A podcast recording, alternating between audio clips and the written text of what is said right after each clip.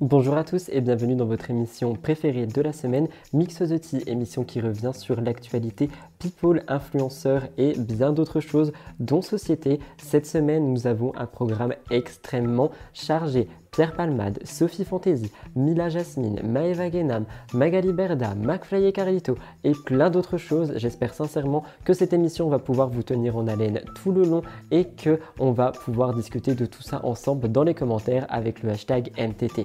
N'oubliez pas de me rejoindre sur les réseaux sociaux, de liker cette vidéo si jamais elle vous plaît, de vous abonner à la chaîne juste en dessous. C'était la nouvelle introduction de Mixosity, beaucoup d'exclusivité et beaucoup d'annonces à l'intérieur de cette vidéo. J'ai hâte de vous lire et de vous voir dans l'espace commentaire. On se retrouve juste après le générique pour une mise au point et pas des moindres, étant donné qu'elle concerne Amandine Pellissard. C'est maintenant, c'est tout de suite, c'est parti.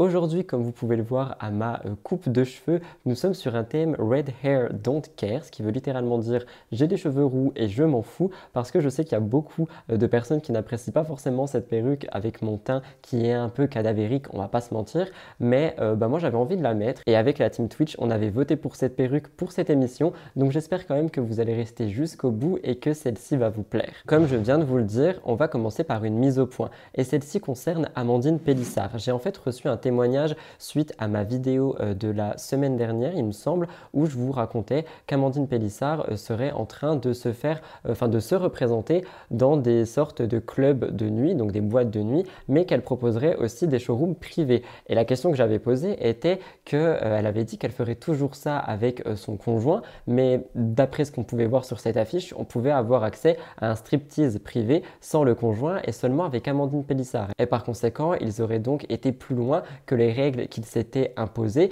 et j'ai donc reçu un témoignage sur Instagram que je vais me permettre de vous lire. Alors attention, ce n'est que le témoignage d'un abonné, on ne sait pas si c'est une vérité à prendre, mais je trouvais ça intéressant de vous le partager et surtout dans euh, la mise au point de mon émission. Donc je vous lis euh, ceci. Cette personne me dit Salut, comment ça va? J'étais au salon de l'érotisme et de bien-être à Avignon le samedi 4 et c'est à propos de Amandine Pélissard. Et nous l'avons vue, moi et mes amis. Effectivement, elle faisait des shows à des hommes dans des toutes petites cabines gonflables, complètement ou j'avais vraiment de la peine de voir ça et son mari était à côté, sans rien dire et sans rien faire.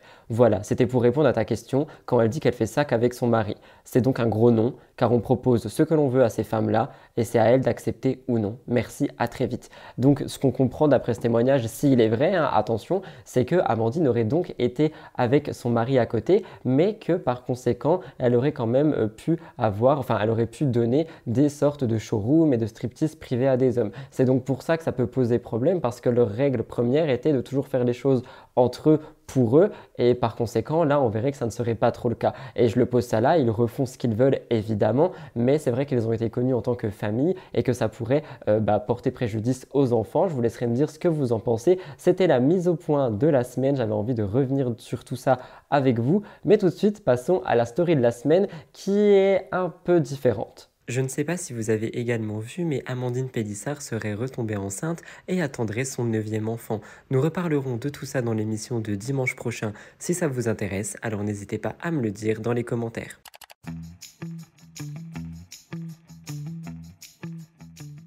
Cette story a été prise sur le compte Instagram de l'influenceuse Anna RVR. C'est par rapport à la sécheresse et en fait, je vais tout simplement vous laisser écouter. Alors les amis, je suis rentrée, je suis en train de manger ma soupe. On se retrouve ce soir dans un épisode de L'influence est pleine de méandres dont personne ne soupçonne l'existence.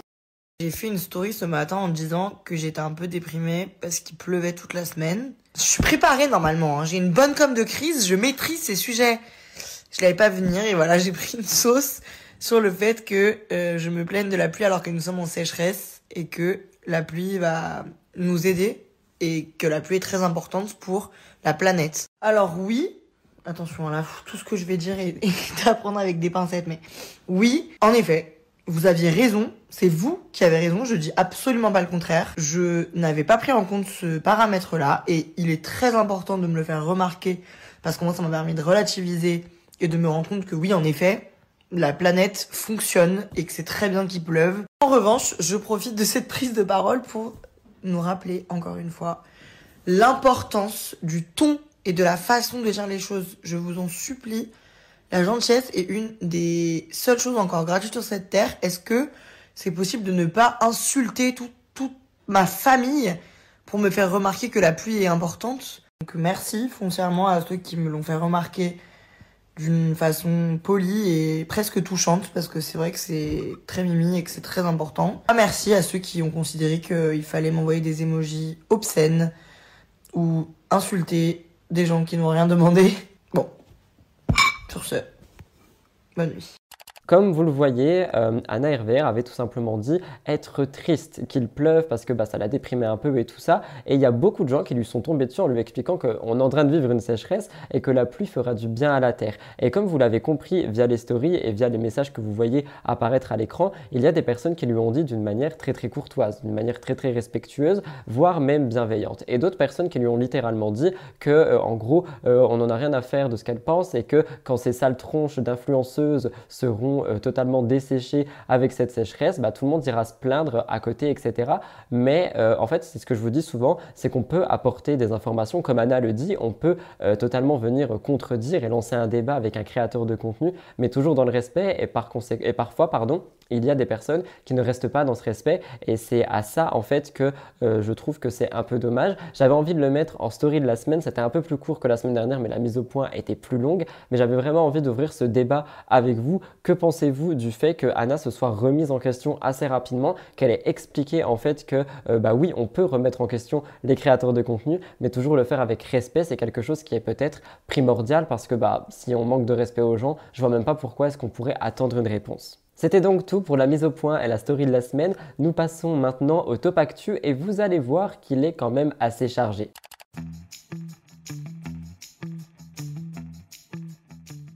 Un couple qui n'est pas du tout passé inaperçu cette semaine, c'est Jazz et Laurent. J'avais envie de vous en reparler, mais d'abord je bois une petite gorgée de mon latte au caramel. On rappelle que ce couple d'influenceurs ou d'influ-voleurs, si jamais vous suivez euh, l'actualité avec Booba, je ne vais pas trancher ici, mais il faut le rappeler quand même, sont partis à Dubaï depuis 2017 et ils adorent étaler leur richesse, que ce soit euh, par rapport euh, aux voitures, à l'argent ou tout simplement au fait qu'ils aient plusieurs propriétés, selon ce qu'ils disent, hein, évidemment, des habits de luxe, etc. Et c'est vrai que depuis des années maintenant, on est vraiment sur une certaine guerre à Dubaï de celui qui aura le plus de richesse possible à montrer. Et dernièrement, Jazz et Laurent se sont vantés d'avoir acquis la dernière Bugatti Chiron. D'ailleurs, Laurent avait donné un certificat pour montrer que cette voiture était à lui. Pourtant, d'après ce qu'on va voir dans un instant, il serait en train de courir derrière les partenariats. Certains ont vu ça comme faire la manche, c'est ce que Booba a dit sur Twitter. Je vous laisse écouter. Donc que vous soyez euh, pour un anniversaire privé, que ce soit pour euh, une bar que ce soit pour euh, je sais pas moi, euh, un salon coiffure, un restaurant, euh, euh, une bibliothèque, peu importe, et que vous souhaitez me booker, vous pouvez contacter le numéro directement qui est sur le flash. Moi, je vois ceci de deux côtés. En fait, qu'un créateur de contenu ou qu'un influenceur dise littéralement oui, euh, moi j'aimerais bien euh, travailler avec vous ou peu importe, tu vois, si vous voulez me contacter, contactez-moi là. Je vois pas vraiment le problème à ça. Mais le fait en fait qu'on voit ce couple qui a tout le temps étalé leur richesse partout, maintenant quémander des partenariats, c'est vrai que ça peut faire assez sourire ironiquement, évidemment, toujours dans le respect. Mais c'est vrai que ça peut faire assez sourire. Et pourtant, même s'ils étalent absolument tout leur argent, l'argent qu'ils auraient, comme vous venez de l'entendre, Jazz fait vraiment un appel au partenariat. Pour vous citer, que ce soit pour un anniversaire, une bar mitzvah, un salon de coiffure, un restaurant, une bibliothèque, peu importe, et que vous souhaitiez me booker, vous pouvez me contacter. Voici le numéro sur le flyer. Et c'est vrai que ça fait très, euh, bah, je suis en train de vendre euh, ma personne, histoire de pouvoir euh, bah, avoir une offre d'emploi en fait. Donc voilà, je voulais quand même le souligner parce que je trouve ça assez drôle. Par contre, en parallèle, Laurent, lui, a délivré un message qui n'est pas du tout passé inaperçu et qui euh, n'a pas du tout plu. On rappelle qu'il a été banni d'Instagram dernièrement. Donc, euh, je refais un message de prévention ici. Faites attention à tous ces influenceurs qui vous partagent euh, des bons plans de trading, des bons plans euh, par rapport à la crypto-monnaie et tout ça. S'il y a des comptes qui sont bannis et des enquêtes en cours, ce n'est pas pour rien. On ne devient pas riche comme ça du jour au lendemain. Hein. Et cette fois, dans son groupe privé Telegram, donc une application qui est privée, il s'adresse à une partie de personnes qu'il considère comme l'élite. C'est ce qu'il dit, hein, il les appelle comme ça. C'est des gens qui seraient susceptibles de suivre ses conseils et qui pourraient devenir aussi riches que lui, pour vous citer Blasting News, et pour motiver ces personnes, Laurent fait tout le temps passer des messages en fait par rapport à sa vie de rêve. Il dit en gros que ceux qui sont salariés euh, sont esclaves de patron, qu'ils euh, ne touchent pas en fait tout l'argent qu'ils devraient toucher et tout ce genre de choses. Donc il essaye de motiver à sa manière, hein. chacun le voit comme il veut. Mais euh, cette fois-ci, il a dit pour moi le dimanche c'est la sortie des pauvres, le week-end c'est la sortie des pauvres. C'est pour ça quand tu as une liberté financière, autant sortir la semaine un message que j'ai condensé que je vous laisse écouter en entier. Un fou, je viens de sortir d'un massage, je me suis endormi, j'ai passé toute la journée à la maison avec les enfants, j'ai bien profité. Vous savez, le week-end, nous on sort généralement pas du tout, surtout pas le dimanche. Pour moi, le dimanche, c'est la sortie des pauvres. Le week-end, c'est vraiment la sortie des pauvres. Tu sors, il y a des bouchons partout, il y a du trafic, c'est toujours compliqué, tout le monde, toute la masse, tous les moutons sortent en même temps. Donc c'est pour ça, quand tu as une liberté financière, quand tu commences à générer de l'argent, etc., autant sortir la semaine. Pourquoi sortir le week-end quand tout le monde sort? Tu peux sortir le lundi, le mardi, le mercredi, le jeudi, parce que toute la semaine, tu as une liberté qui te permet de faire ce que tu veux quand tu veux. Donc autant le faire quand tu es seul, que tu peux profiter pleinement sans te taper des bouchons, du trafic, des gens que tu n'as pas forcément envie de voir. Et euh, bah, tout ce système-là, en fait. Alors en fait, j'avais envie de réagir à ça parce que je trouve que c'est extrêmement rabaissant et c'est super dur à entendre en fait pour des personnes qui ont un travail, j'ai envie de dire, conventionnel et qui euh, ne travaillent pas le week-end parce que je sais aussi qu'il y a des personnes qui ont, euh, des, euh, qui ont un travail et qui font qu'ils travaillent le samedi et le dimanche et qu'ils ont des jours de repos ailleurs dans la semaine. On en a déjà beaucoup parlé sur Twitch d'ailleurs. Et moi, je trouve ça ultra rabaissant de dire que le dimanche, c'est la sortie des pauvres, sous-entendu que toute personne qui ne sort que le dimanche serait pauvre. Et c'est super abaissant et il est censé vouloir motiver des gens en parlant comme ça. Enfin, moi, je trouve que ça va surtout, euh, ouais, vraiment créer une sorte d'inégalité entre les personnes. Et je pense que c'est littéralement ce qu'il essaye de montrer qu'il y a une inégalité, pardon, entre lui et son style de vie et les personnes dites lambda qui touchent un SMIC, qui sont salariés, etc. Et je trouve ça extrêmement dommage, en fait, de faire passer ce genre de message pour dire, bah vas-y, euh, du coup, inscris-toi sur mon truc et euh, tu vas devenir riche. Parce que Déjà qu'il y a énormément de risques avec ça, et ça c'est un truc dont on parle tout le temps. Et d'ailleurs, si vous voulez beaucoup plus d'informations, il y a le compte Instagram et euh, sa newsletter Vostar en réalité qui parle vraiment de ça dans le détail. N'hésitez pas à aller voir. Personnellement, elle m'a appris beaucoup de choses, et franchement, je trouve ça quand même vraiment assez chaud et choquant d'oser dire ça. Mais bon, c'est Jazz et Laurent. Est-ce que c'est vraiment étonnant? On rappelle que Jazz était la première à dire qu'elle détestait la France et tout ça, mais bon, apparemment, c'est parce qu'elle savait qu'elle était filmée, plein de genres de choses. Et c'est vrai que c'est quand même assez délicat, j'ai l'impression. Les personnes qui ont un travail et qui n'ont que le week-end pour sortir, aller au cinéma, aller euh, voir leur famille ou peu importe, seraient donc tous et toutes des personnes pauvres. C'est super dur à entendre, je trouve, et ce sont des mots qui sont quand même assez déplacés voire horribles suivant euh, la situation dans laquelle on est. Je vous laisserai réagir à ça dans les commentaires, j'avais vraiment envie d'avoir votre avis par rapport à ça, plus par rapport à cette partie-là que par rapport à Jazz qui quémande des partenariats comme l'a dit Booba mais j'avais quand même très très envie d'en parler avec vous. C'était ma première actualité du Top Actu. Je vous l'avais dit, il va être chargé. On en parle souvent sur Mix the Tea. Jessica Tivnin est souvent à bout de nerfs par rapport à son fils, Mylon, qui est malade. Il a beaucoup de mal euh, à vivre en fait parce que, je ne sais plus exactement le nom, mais il avait quelque chose par rapport à l'œsophage qui fait qu'il tousse énormément. On rappelle que dernièrement, le nom de Jessica ressortait suite à sa dernière opération de chirurgie esthétique. Donc ça, plus la maladie euh, de son fils, en fait, ça ne cesse d'emmener la famille à l'hôpital, j'ai envie de dire. Et suite à tout ça, suite à toutes ces euh, tragédies, en fait, littéralement, ils avaient décidé de partir en vacances aux Seychelles pour se reposer et pour un peu prendre le soleil. D'ailleurs, à ce propos, j'ai pu relever une citation via Blasting News. Jessica disait C'est un kiff, je suis trop bien, joyeuse et heureuse, j'adore ma vie. À côté de ça, on rappelle aussi que mi-février, malheureusement, Mylon avait subi une nouvelle intervention qui devait permettre de diminuer son taux euh, de jusqu'à ses 8 ans parce qu'il tousse vraiment énormément. Mais malgré le fait de passer euh, bah, de très bons moments aux Seychelles, etc., on est vite rattrapé par la réalité et on doit vite retourner euh, bah, dans le monde réel, j'ai envie de dire. Et euh, Jessica a dernièrement passé un message sur Snapchat et on voyait qu'elle était vraiment au bout du rouleau. Elle dit qu'elle n'arrête pas de pleurer pour le moment, qu'elle n'en peut plus d'entendre son fils tousser. Elle dit, et je cite, Je suis à bout, ça le fatigue lui, mais c'est aussi horrible pour nous, il ne s'arrête pas. Attention, avant qu'on critique Jessica par rapport à ça, je ne pense absolument absolument pas qu'elle dise ça dans le sens, euh, bah, en gros, euh, ça me saoule de l'entendre tousser, j'en peux plus de l'entendre, mais plus dans le sens peur. Peut-être qu'elle est désespérée. Je vous laisse écouter. J'arrête pas depuis ce matin de pleurer. Parce que, j'en peux plus d'entendre mon fils tousser. Je suis un... Ça le fatigue à lui, mais ça me fatigue encore plus à nous. C'est. C'est. Enfin, non, ça ne fatigue pas plus à nous, ça, le fatigue plus à lui, mais c'est horrible pour nous. Ils s'arrêtent pas, ils s'arrêtent pas, il s'est levé à 6h du matin, il s'arrête pas, il s'arrête pas. Là, je suis descendue pour lui donner euh, l'injection parce qu'il a dû. Je sais pas, je me dis que ça va peut-être calmer le reflux, donc. euh, on- carrément, on a divisé le cachet de. de en deux. On se dit qu'un peu le matin, un peu le soir, ça lui fait du bien. C'est fatigant. C'est super fatigant. Il était au blanc. Je suis. euh,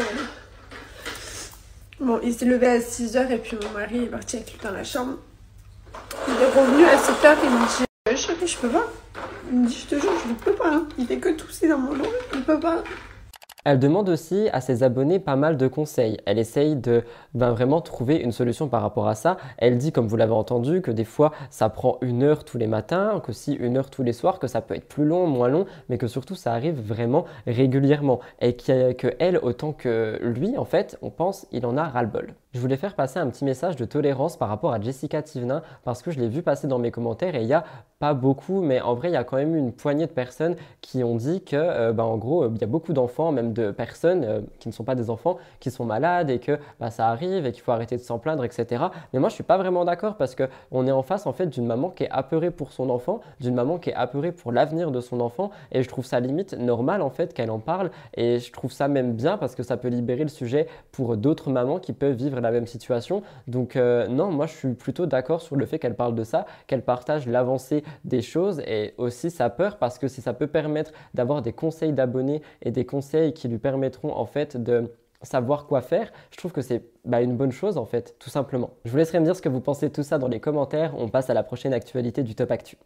Actualité très courte, mais j'avais très envie et besoin d'en parler avec vous. J'ai pris mes infos sur le média 20 minutes, mais aussi sur Combini, vous verrez la vidéo juste après. Vous avez certainement entendu parler du filtre Bold Glamour. C'est un filtre qui a créé une énorme polémique, et oui, c'est un filtre qui a créé une polémique. En fait, il a pour objectif de rendre euh, la personne qui l'utilise plus belle, mais selon de nombreux utilisateurs, ça modifierait beaucoup trop l'apparence et ça pourrait créer quelques complexes. Près de 8 millions de personnes ont déjà essayé ce filtre et il serait bien fait notamment grâce à l'intelligence artificielle qui a été créée. Donc en fait, en gros, pour vous expliquer, quand tu passes ta main, etc., le filtre ne disparaît pas. Il n'y a pas de bug. Ça serait vraiment ta tête en fait. Ce filtre est assez intelligent, j'ai pas d'autres mots pour décrire ça. La peau apparaît plus lisse et floutée, le nez plus fin, les lèvres repulpées et les pommettes plus hautes. Seulement, à force d'utiliser ce filtre, et on a déjà beaucoup parlé des filtres euh, dans mes émissions et sur mes réseaux sociaux, c'est vrai que ça peut vite bah, tourner au cauchemar en fait, et on peut vite créer beaucoup de complexes en utilisant des filtres des réseaux sociaux. Et en fait, on est en train de créer un idéal qui n'existe pas, et ça peut pousser certains utilisateurs et certaines utilisatrices à avoir recours à la médecine ou à la chirurgie esthétique contre leur gré. Peut-être qu'au départ, ils ne voulaient pas forcément. Et surtout, en fait, c'est un des filtres les plus réalistes qu'on a pu voir jusqu'ici. Ça crée beaucoup de problèmes et on le voit sur TikTok. Il y a un médecin spécialisé qui a parlé de ça. Il est spécialisé en chirurgie pour le détail et il disait le reflet biaisé de ce genre de filtre risque d'intégrer dans l'imaginaire collectif des standards de beauté illusoires et arbitraires. Comment nourrir le manque de confiance en soi? Un internaute a même dit ce filtre doit être banni. Si vous ne voulez pas gâcher votre journée, ne l'essayez pas parce que tout ce qu'il va faire, c'est vous faire sentir comme une merde. Ce filtre devrait être illégal. Je vous souhaite à tous de ne pas tomber dans les dysmorphophobies. Qu'est-ce que la dysmorphophobie? C'est une pensée obsédante sur un défaut imaginaire ou une légère imperfection de l'apparence physique. Je vous laisse regarder la vidéo de Combini si elle passe et on en parle juste après. Sur TikTok, le filtre Bold Glamour va encore plus loin. Déjà utilisé plus de 9 millions de fois, ce filtre bluffe par sa précision. Il est plus que réaliste, il colle à la peau et surtout il est quasiment infaillible, même si on passe sa main ou un objet devant son visage. Le Bold Glamour est dénoncé par plusieurs utilisateurs, utilisatrices et psychologues comme une abomination en termes de bien-être mental et de dysmorphophobie. Ces filtres de beauté offrent un reflet biaisé de la réalité et risquent donc d'intégrer dans l'imaginaire collectif des standards de beauté totalement illusoires. Honnêtement, j'ai envie de réagir par rapport à ça parce que j'ai vu vraiment beaucoup de gens qui demandent que ce filtre soit euh, supprimé et qu'il soit banni des réseaux sociaux. Personnellement, j'ai aussi fait le test comme vous le voyez à l'écran et c'est vrai que bah, ça te crée vraiment l'illusion de toi en mieux et ça se voit que ce filtre est tellement réel et on le sent intelligent aussi dans le sens où tu peux passer des choses devant ta tête, etc. Il va rester et malheureusement, j'ai peur que beaucoup de gens ne se voient que par ce filtre aujourd'hui et ne se regardent même plus dans le miroir. Je vous laisserai me dire ce que vous en pensez. La question des filtres est vraiment une question qu'on doit tous aborder, qui est quand même très très dangereuse et qui revient selon moi au même que le parcours vers la euh, chirurgie et la médecine esthétique dont on a parlé la semaine dernière dans mon émission. Je vous laisserai aller regarder euh, si vous n'avez pas vu. La semaine dernière, nous parlons de la grossesse de Chloé Cooper sur mon émission. Cette semaine, je voulais faire un point sur celle de Giuseppa. On rappelle que Giuseppa et Paga sont ensemble depuis l'été 2021, que leur relation n'a pas toujours été si simple et si belle que ça. Il y a eu beaucoup de hauts, beaucoup de bas, notamment avec leur participation aux apprentis aventuriers l'année dernière. Mais malgré toutes les crises et les disputes qui les ont traversées, le couple est devenu un couple très très solide. On en a déjà parlé tout ça de façon sur ma chaîne YouTube. J'aime bien revenir sur ce couple. Et depuis, en fait, ils attendent une petite fille qui devrait naître en mai 2023. Giuseppa partage assez souvent sur ses réseaux sociaux des nouvelles et des updates concernant sa grossesse et tout ceci. Paga et Giuseppa semblent aujourd'hui très très heureux dans leur vie. Ils semblent vraiment juste attendre l'enfant et ils semblent vraiment comme ça, une vraie équipe, des vrais partenaires. Ils se montrent quotidiennement ensemble sur les réseaux et de plus en plus complices. On rappelle qu'il y a eu beaucoup de mésaventures dans le couple, mais qu'aujourd'hui, on dirait qu'ils ont un très très bon équilibre. Pourtant, les hormones et l'hypersensibilité de Giuseppa a parfois joué des tensions entre eux. Giuseppa avait dit Franchement, on s'embrouille parfois, et avec les hormones, ce n'est pas toujours facile, car je suis hypersensible. Je ne veux pas vous donner une fausse impression en disant que notre couple est parfait, mais la grossesse a renforcé notre amour l'un pour l'autre et nous a rendus encore plus épanouis. C'est vrai que la grossesse est aussi une période assez difficile, mais aussi d'apprentissage pour les futurs parents, parce qu'on apprend un peu à euh, ben, voir le monde autrement, on apprend à rajouter une personne dans notre quotidien, et surtout à essayer vraiment ben, de faire en sorte que l'arrivée du bébé soit le plus simple possible. Et Giuseppa l'a dit, elle appréhende beaucoup de choses et elle a peur de ne pas être à la hauteur. Cependant, elle se donne vraiment tous les moyens pour l'être et je pense que c'est le plus important. Elle dit je suis anxieuse à propos de beaucoup beaucoup de choses et j'ai peur de ne pas faire les choses correctement. Je pense que c'est une nouvelle aventure et qu'on apprend à devenir une maman avec le temps. Je ne suis qu'humaine et je pourrais faire des erreurs. Mais bien sûr, j'ai peur parce qu'on n'est jamais sûr de faire les choses correctement, surtout maintenant. C'est de plus en plus compliqué avec cette nouvelle génération. Mais le plus important est de toujours donner notre meilleur et d'essayer de faire notre mieux. Et en vrai, c'est des messages qui montrent qu'elle est stressée par l'arrivée du bébé, mais surtout qu'elle donne de son mieux. Et je pense que comme elle le dit, pour moi, un bon parent, ça va être un parent qui va tout faire au mieux pour son enfant à venir ou son enfant qui est déjà là, hein, on le précise, et qu'on apprend sur le tas, je pense. On peut évidemment se renseigner, il y a des cours, etc. Et il y a aussi des lectures à faire, certainement, mais je pense qu'on apprend aussi surtout avec l'arrivée du bébé, on apprend à se découvrir et à découvrir l'enfant. Et je pense qu'elle bah, est vraiment sur une bonne voie en fait. Et c'est pour ça que si jamais je pas passe par là, je voulais faire un message d'espoir par rapport à tout ça. Et je pense sincèrement qu'ils vont s'en sortir en tant que parents parce que j'ai l'impression que plus le terme va approcher, plus on est dans une situation de stress. Là, je parle de Giuseppa, mais je pense que c'est valable pour tous les parents. Mais ils ont vraiment l'air d'être une bonne équipe et personnellement, j'ai envie de leur souhaiter tout le meilleur du monde pour cette nouvelle parentalité. Je vous laisserai me dire ce que vous en pensez dans les commentaires. Actualité très courte, on revient sur MrBeast. Et oui, encore une fois, on rappelle que c'est un YouTuber qui a plus de 200 millions d'abonnés. C'est une des plus grosses têtes de YouTube. Et selon le Huffington Post, il est connu pour souvent distribuer de l'argent et des cadeaux sans compter. On a déjà parlé de lui lors de la fameuse vidéo où il euh, donnait, enfin, il offrait une opération à une dizaine de personnes pour recouvrer la vue. On en a parlé dans mon émission d'il y a deux ou trois semaines. Je vous laisserai parcourir la chaîne. Cette fois-ci, il a échangé les rôles et en fait, il a demandé de l'aide à ses fans. Les réactions par rapport à ça ne ne se sont pas faites attendre. Pour vous expliquer, en janvier 2022, MrBeast lançait ses propres barres de chocolat distribuées par une marque américaine, Feastable, dans la chaîne américaine des supermarchés Walmart. 14 mois plus tard, on dirait qu'il n'est pas vraiment content des retours qu'il y a eu par rapport à tout ça, et c'est ce qu'il a dit sur Twitter. Il a donc voulu remédier à ça, et il a demandé à tous ses fans et à ses abonnés de ranger euh, les barres chocolatées au début des rayons, de manière à ce que tout le monde les voit. Et en fait, c'est vraiment quelque chose qui a retourné Internet parce qu'il a proposé 5000 dollars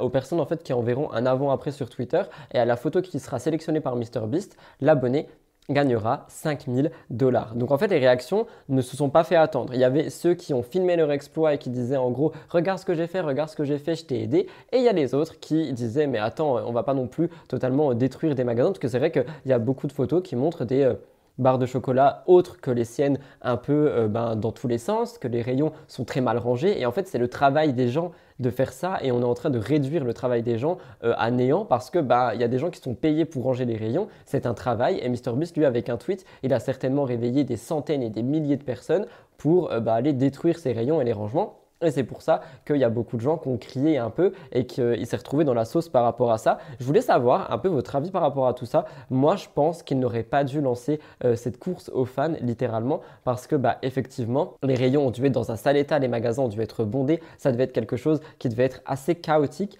mais euh, ça reste un travail en fait. Il y a des gens qui sont payés pour faire ça et réduire leur travail euh, à ça et, ouais, juste le réduire. Je pense sincèrement que c'est pas quelque chose qui est forcément cool. Et quand as passé ta journée, voire ta matinée à ranger des rayons, tu peut-être pas forcément envie que euh, quelqu'un vienne tout détruire par derrière. Avant-dernière actualité du Top Actu, on va revenir sur les 50 saison 2. C'est vraiment la télé-réalité que tout le monde attend pour le moment parce que c'était le gros succès fin 2022. On rappelle qu'à la rentrée, septembre 2022, les 50 ont eu un énorme succès. Et bien la saison 2 arrive assez vite. Pour vous décrire l'émission, pour celles et ceux qui n'ont pas suivi, les nouveaux, etc., je vais vous citer le média Blasting News que j'embrasse s'il passe par là. En gros, c'est une télé-réalité un peu inédite qui reprend les codes de Squid Game. On a 50 candidats emblématiques qui sont enfermés dans un château et qui devaient s'affronter pendant plusieurs semaines lors d'épreuves. Et dans la première édition, c'est Julien Bert qui est aujourd'hui dans une énorme sauce, et on en reparlera en fin d'émission, on a un update dessus, qui a été sacré vainqueur. Et bien la saison 2 arrive, et euh, il y a beaucoup de gens qui aimeraient savoir le casting. Donc attention, un peu de spoil, si jamais vous ne voulez pas savoir le casting, les dates, etc., passez à la prochaine actu qui concerne Magali Berda qui devrait vous intéresser. Pour le moment, Actu TVR Info a donné ce qui pourrait être les nouveaux joueurs. Julien Tanti, Manon Tanti, Laura Lempicka, Nicolas Lodzina, Carla Moreau, Kevin Gage, mais ce n'est pas tout. Maïsan, Charlotte Bob, son chéri Hugo, Anthony Matteo, Roman, Nicolas et Aya, Cassandra et Giovanni, Jennifer Chacha et Fabrice. Si on en croit les blogueurs, ce seraient vraiment les couples et les binômes qui seraient euh, de retour. Et au niveau de la date, on devrait avoir euh, à ça au niveau de septembre 2023 comme l'année passée parce que d'habitude euh, W9 recommence la rentrée avec des émissions phares style les Marseillais etc. Mais là on est au courant que les Marseillais c'est terminé donc apparemment selon Blasting News ça devrait apparaître en septembre 2023. On rappelle également qu'il y a beaucoup de gens qui ne sont pas forcément fans de revoir toutes ces personnes dans l'émission parce qu'il y en a qui veulent vraiment de la nouveauté. On sait que c'est ce qui a fait que ça a marché au début des 50 saisons 1 avant qu'il ne reste que les Marseillais. Hein. C'était vraiment la nouveauté et le vent d'air frais. Est-ce qu'on va retrouver ça dans cette saison? Je vous laisserai me dire ce que vous en pensez dans les commentaires. Personnellement, s'il y a juste Jennifer et Fabrice, je les adore dans les apprentis et je trouverais ça plutôt pas mal de les voir dans euh, les 50. J'ai hâte de vous lire à propos de tout ça. Dernière actualité du Top Actu et pas des moindres, on revient sur Magali Berda. On rappelle qu'elle n'a pas du tout la meilleure des images dernièrement. Le média sur lequel j'ai pris mes informations est Le Parisien et il rappelle tout comme moi que depuis des mois, Shona Evans est dans le viseur notamment de Booba qui est en guerre contre les influx voleurs, ces influenceurs qui ont fait selon lui et selon euh, beaucoup de médias d'ailleurs la promotion de produits de mauvaise qualité qui ont été vendus euh, trois fois plus cher que le prix qu'ils valent mais aussi des placements frauduleux et plein d'autres choses. Des pratiques douteuses, des par Booba depuis maintenant un sacré moment. Et suite à tout ça, l'image de Shona Evans et par conséquent de Magali Berda est très très entachée. Cependant, le mardi 7 mars, elle fait une grosse annonce et fallait qu'on en parle. Elle a dit qu'elle allait créer une fédération, la Fédération des influenceurs et des créateurs de contenu appelée la FICC. Via ceci, Magali dit qu'elle souhaite, et je cite, prévenir les dérives et mieux former les influenceurs qui, selon elle, bien souvent ne connaissent ni le droit ni le code de la consommation et suivent seulement une formation de la RPP, donc de l'autorité de régulation professionnelle de la publicité, qui ne dure que deux ou trois heures. Je veux réagir déjà par rapport à la RPP. Je trouve pas forcément ça cool de réduire euh, la formation de la RPP à euh, rien, à une formation de deux ou trois heures. Personnellement, je l'ai suivi et ces deux ou trois heures ont été intenses et super complètes. J'ai appris plein de choses que je savais pas. Pourtant, je suis sur les réseaux depuis 5 ans, donc je trouve ça pas forcément cool de réduire cette formation et ce diplôme à ça, donc euh, à littéralement juste une. Oui, elle dure 2 ou 3 heures et je crois que même que c'est 4 heures déjà. Et euh, honnêtement, on apprend énormément de choses et je trouve que c'est au moins déjà ça en fait. À côté de ça, selon le Huffington Post, Magali Berda tient à préciser que sa fédération n'a rien à voir avec Shona Evans et qu'il s'agit d'une association loi de 1901. Elle proposera aux influenceurs qui le souhaitent une formation continue obligatoire, une application, une newsletter, des alertes ou encore une aide juridique. Des personnes spécialisées dans la relation entre marques et les influenceurs avaient déjà annoncé le 18 janvier la création d'une première fédération professionnelle, l'Union des métiers de l'influence et des créateurs de contenu, l'UMIC ou UMICC, mais moi je préfère dire UMIC, c'est plus simple. Magali a réagi à ça en disant plus on sera nombreux pour faire avancer la cause, plus ce sera efficace. Il y a eu énormément de réactions par rapport à cette annonce, par rapport au fait que Magali Berda euh, veut donc créer et va donc créer cette fédération, notamment Andrew Phoenix sur Twitter qui parle de culot comme vous le voyez euh, à l'écran et elle rappelle qu'il y a déjà d'autres organismes, notamment l'UMIC qui a été cité plus tôt et d'ailleurs selon le Parisien, pour vous parler un peu de l'UMIC, sa création survient alors que des entreprises et des personnalités représentées sont questionnées par le ministère de l'économie et de la répression des fraudes, la DGCCRF, en raison des polémiques déclenchées par une poignée de stars du milieu, et je pense qu'on parle de la guerre Booba et des influx voleurs. L'UMIC constitue un canal unique de discussion avec les pouvoirs publics, et ça a pour mission de représenter le secteur auprès des publics et de proposer des évolutions et des réformes nécessaires afin que l'influence bénéficie d'un environnement adapté à son développement, mais aussi de faire de la pédagogie auprès des créateurs de contenu pour les aider à connaître leurs droits et leurs devoirs. Et je trouve que c'est déjà une super bonne chose. Marie invite d'ailleurs via son compte Instagram, donc Enjoy Phoenix, Marie, à euh, rejoindre l'UMIX si on est créateur de contenu et si on veut ben, participer à tout ça. Et euh, en gros, elle dénonce un peu Magali Berda, je vous lis sa story. Euh, sinon, amis créateurs de contenu, seul ou non, petit ou grand, il y a l'union des métiers de l'influence et des créateurs de contenu à laquelle j'adhère qui bosse depuis des mois à trouver des solutions pour que le secteur soit vraiment plus sain. Mon avis par rapport à tout ça est que je pense que Magali Berda essaye euh, ben, de redorer l'image qui a été salie, que de redorer les choses qui ont été salies et peut-être via cette fédération d'essayer euh, de faire en sorte, bah oui, vraiment de rendre ce milieu plus serein, etc. Mais beaucoup crient au culot. Et je l'ai vu sur Twitter, vous allez voir des tweets passer, je vais pas tous vous les lire, mais on voit qu'il y a des gens qui sont indignés parce qu'elle a déjà été condamnée, notamment avec sa société de mutuelle, parce qu'il y a eu la chose avec le vieil homme et la fraude, parce qu'il y a beaucoup euh, d'enquêtes en ce moment, qu'il y a énormément de choses, même s'il n'y a pas de condamnation, on le rappelle pour le moment par rapport euh, à tout ce qui concerne Shona Evans, il y a quand même eu une interdiction de diriger une entreprise pendant 5 ans, il y a eu vraiment énormément de choses, et par conséquent beaucoup de gens crient au culot. D'autres disent que c'est une bonne chose, parce que plus on sera nombreux à euh, parler des dérives, etc., mieux ce sera pour le secteur de l'influence. De mon avis, je pense que bah, il y a de la place pour tout le monde, mais je pense aussi que si Magali Berda veut créer ce genre de fédération, peut-être ne pas mettre son nom en avant et son agence,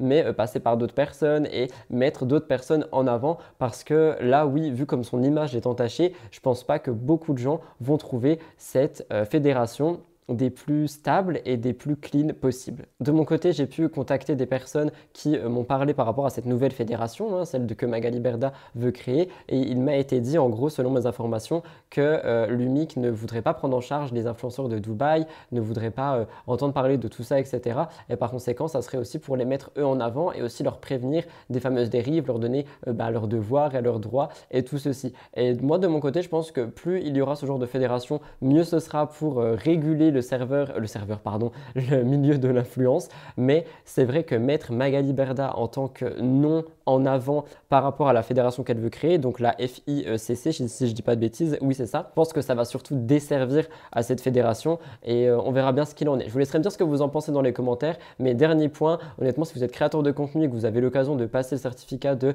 euh, l'influence responsable via la RPP, faites-le. Je trouve ça ultra dommage et ultra réducteur de juste parler d'une formation de 2 ou 3 heures sans parler des modules qu'il y a à l'intérieur et des choses super intéressantes que personnellement j'ai pu apprendre et qui me permettent aujourd'hui de faire passer de meilleurs messages sur mes réseaux sociaux. C'était la fin du Top Actu avec cette actualité très longue. Je vous avais prévenu que le Top Actu allait être chargé, je n'ai pas menti. On passe tout de suite au cœur de l'actu.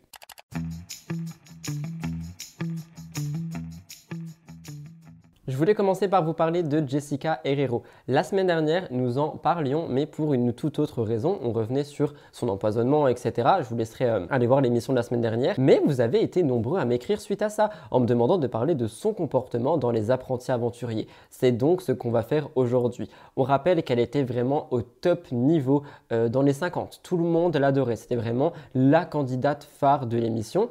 Seulement, suite à cette participation, eh ben on dirait qu'il y a une sorte de descente par rapport à tout ça, et notamment avec les apprentis aventuriers. Déjà, on rappelle vite fait l'empoisonnement, pour ceux qui ne sont pas au courant, j'ai repris mon script de la semaine dernière pour vous citer sur le tournage des apprentis. Elle a frôlé la mort, elle disait j'ai mâché du poison, une plante, ce qui m'a brûlé toute la bouche, j'ai l'impression que je ne m'en sors pas. Ça fait exactement 25 jours que j'ai ce mal intense, psychologiquement c'est extrêmement dur parce que je ne peux rien faire. On rappelle qu'elle continue à garder espoir malgré le fait que ça a l'air super euh, compliqué, mais son empoisonnement n'est pas la seule raison pour laquelle Jessica fait parler d'elle cette saison. En effet, elle ne fait pas du tout de critiques positives en ce moment via euh, les apprentis aventuriers et notamment via son comportement qui est vivement critiqué. Les gens disent qu'elle n'est pas fair play, les gens disent qu'elle ne joue qu'avec le cœur. Par conséquent, on pouvait voir euh, lors d'une élimination, hein, je ne vais pas spoiler, mais des équipes alliées à Jessica qui ont voté contre une autre équipe, mais quand l'autre équipe a voulu voter contre les alliés de Jessica, ça n'a pas du tout plu. Euh, il y a des, des, des messes basses et des choses qui sont dites et qui ne sont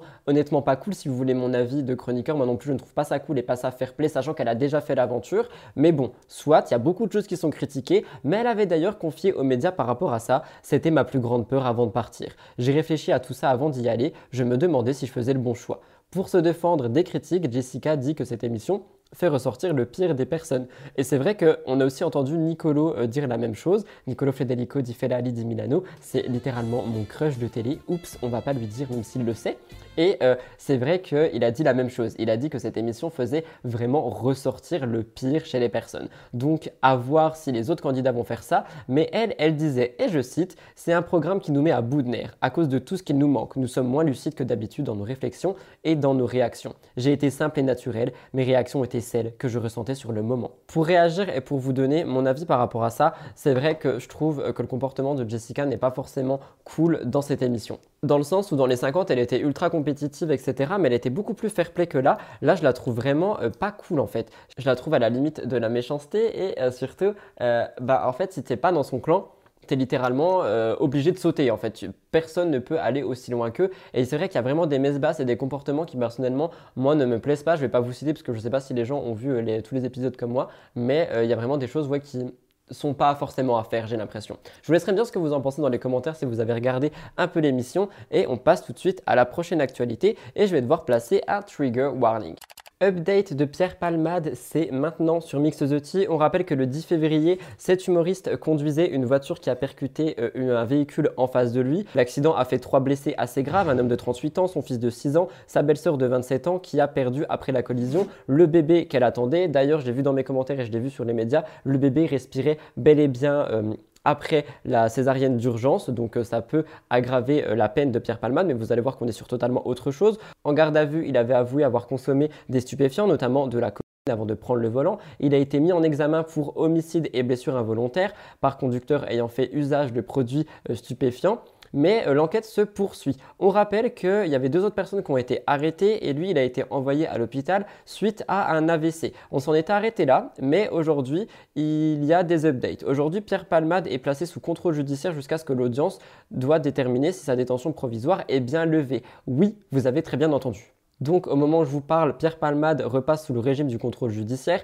Le magistrat de la Cour d'appel a dit ce mardi qu'il n'y avait pas lieu de suspendre l'ordonnance de mise en liberté qui avait été émise la veille. Donc au moment où je vous parle, Pierre Palmade n'est plus du tout euh, considéré comme en détention provisoire. Il y avait été placé le 27 février à la suite de l'accident sous l'emprise de cocaïne comme je vous ai expliqué, mais pour le moment, cela signifie que par exemple, il n'a plus d'escorte policière devant sa chambre d'hôpital. Tout ceci jusqu'à l'audience de l'instruction qui devrait infirmer ou confirmer si sa détention provisoire est bel et bien levée ou non. Si sa détention provisoire est levée, il reste tout de même sous euh, contrôle judiciaire, hein, donc si ça arrive, et parmi ceux-ci, il a l'interdiction de quitter le territoire français, d'aller en Seine-et-Marne, de conduire et de fréquenter les deux hommes qui se trouvaient dans sa voiture au moment de l'accident. Il a aussi l'obligation de se soumettre à des soins, notamment à des fins de désintégration intoxication. Le juge d'instruction en charge de l'affaire Palmade a euh, demandé une demande en liberté et euh, en gros on a demandé ce lundi la levée du placement en détention provisoire et la chambre d'instruction doit quant à elle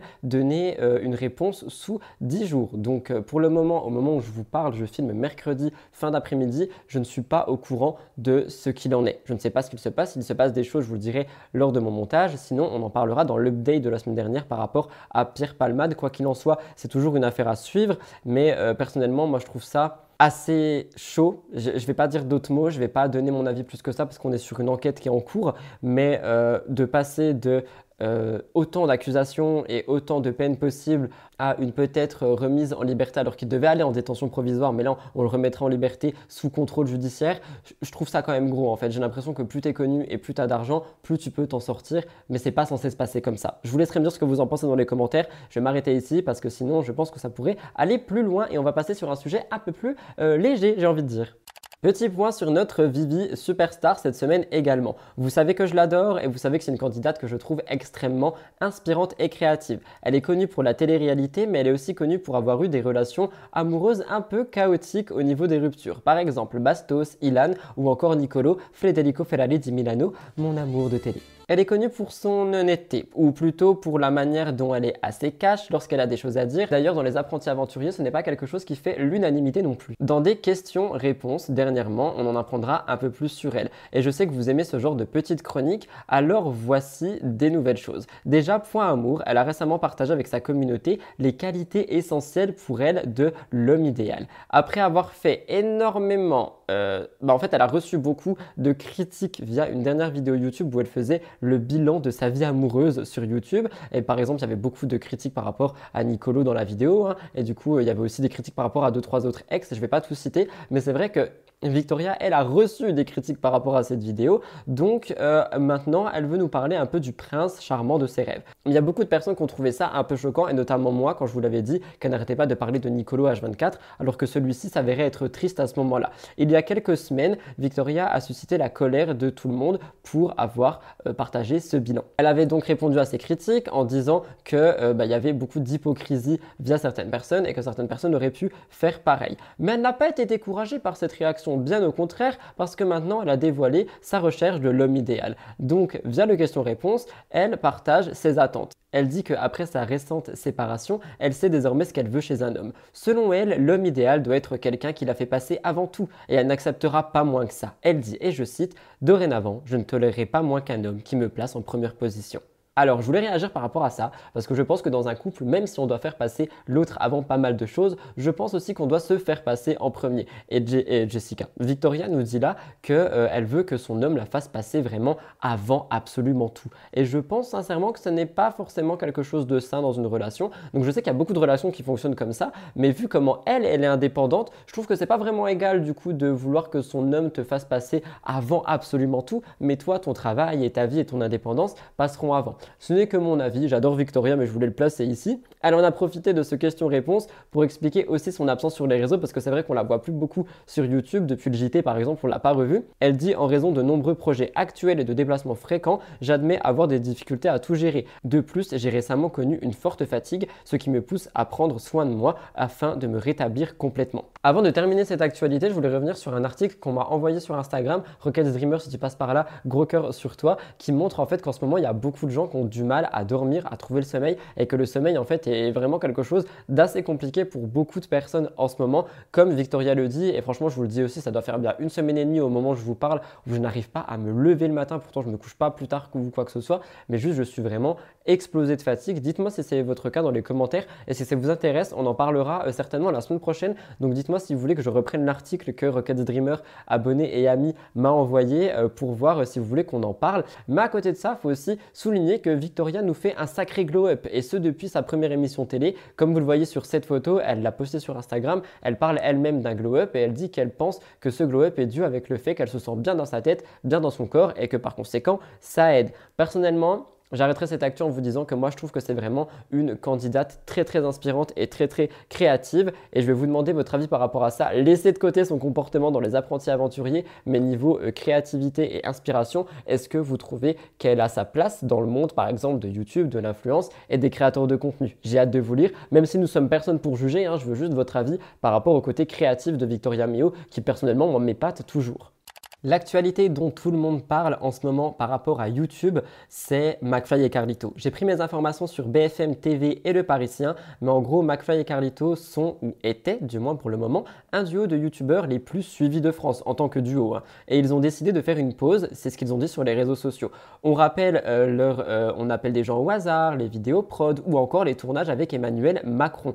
Aujourd'hui, ils vont s'éloigner un peu de tout ça, et c'est ce qui les a fait connaître. Dans un long message posté sur Instagram, McFly justifie ce choix par euh, en fait une sorte de lassitude qu'il ressent. Il dit Cela fait plusieurs mois que c'est la course aux vidéos hyper produites, aux guests, au concept, qu'on a tant aimé et tant pratiqué, mais ça n'a plus le même goût et c'est devenu la norme. Il considère en fait que cette course au prod est, freinée et que c'est très fatigant parce que ce n'est plus inédit et c'est quelque chose euh, dont on parlera juste après. Oui, on va en parler juste après, je vais vous donner mon avis. Ce message que McFly a dit laisse sous-entendre un besoin en fait de respirer, un besoin de nouveau et aussi une pause dans leur carrière, surtout après la naissance du troisième enfant de Raphaël Carlito. McFly dit Cette période est plus que nécessaire pour prendre du recul, se réinventer et retrouver le plaisir pur de créer du contenu entre amis tout simplement. Je voulais faire passer un message par rapport sur les vidéos prod. Moi perso, je trouve qu'il euh, y a beaucoup de gros youtubeurs qui se mettent la pression par rapport aux vidéos production, produits, tout ça, tout ce que vous voulez, parce que euh, bah, en fait, ils se mettent une pression monstre pour sortir des énormes concepts, des énormes choses,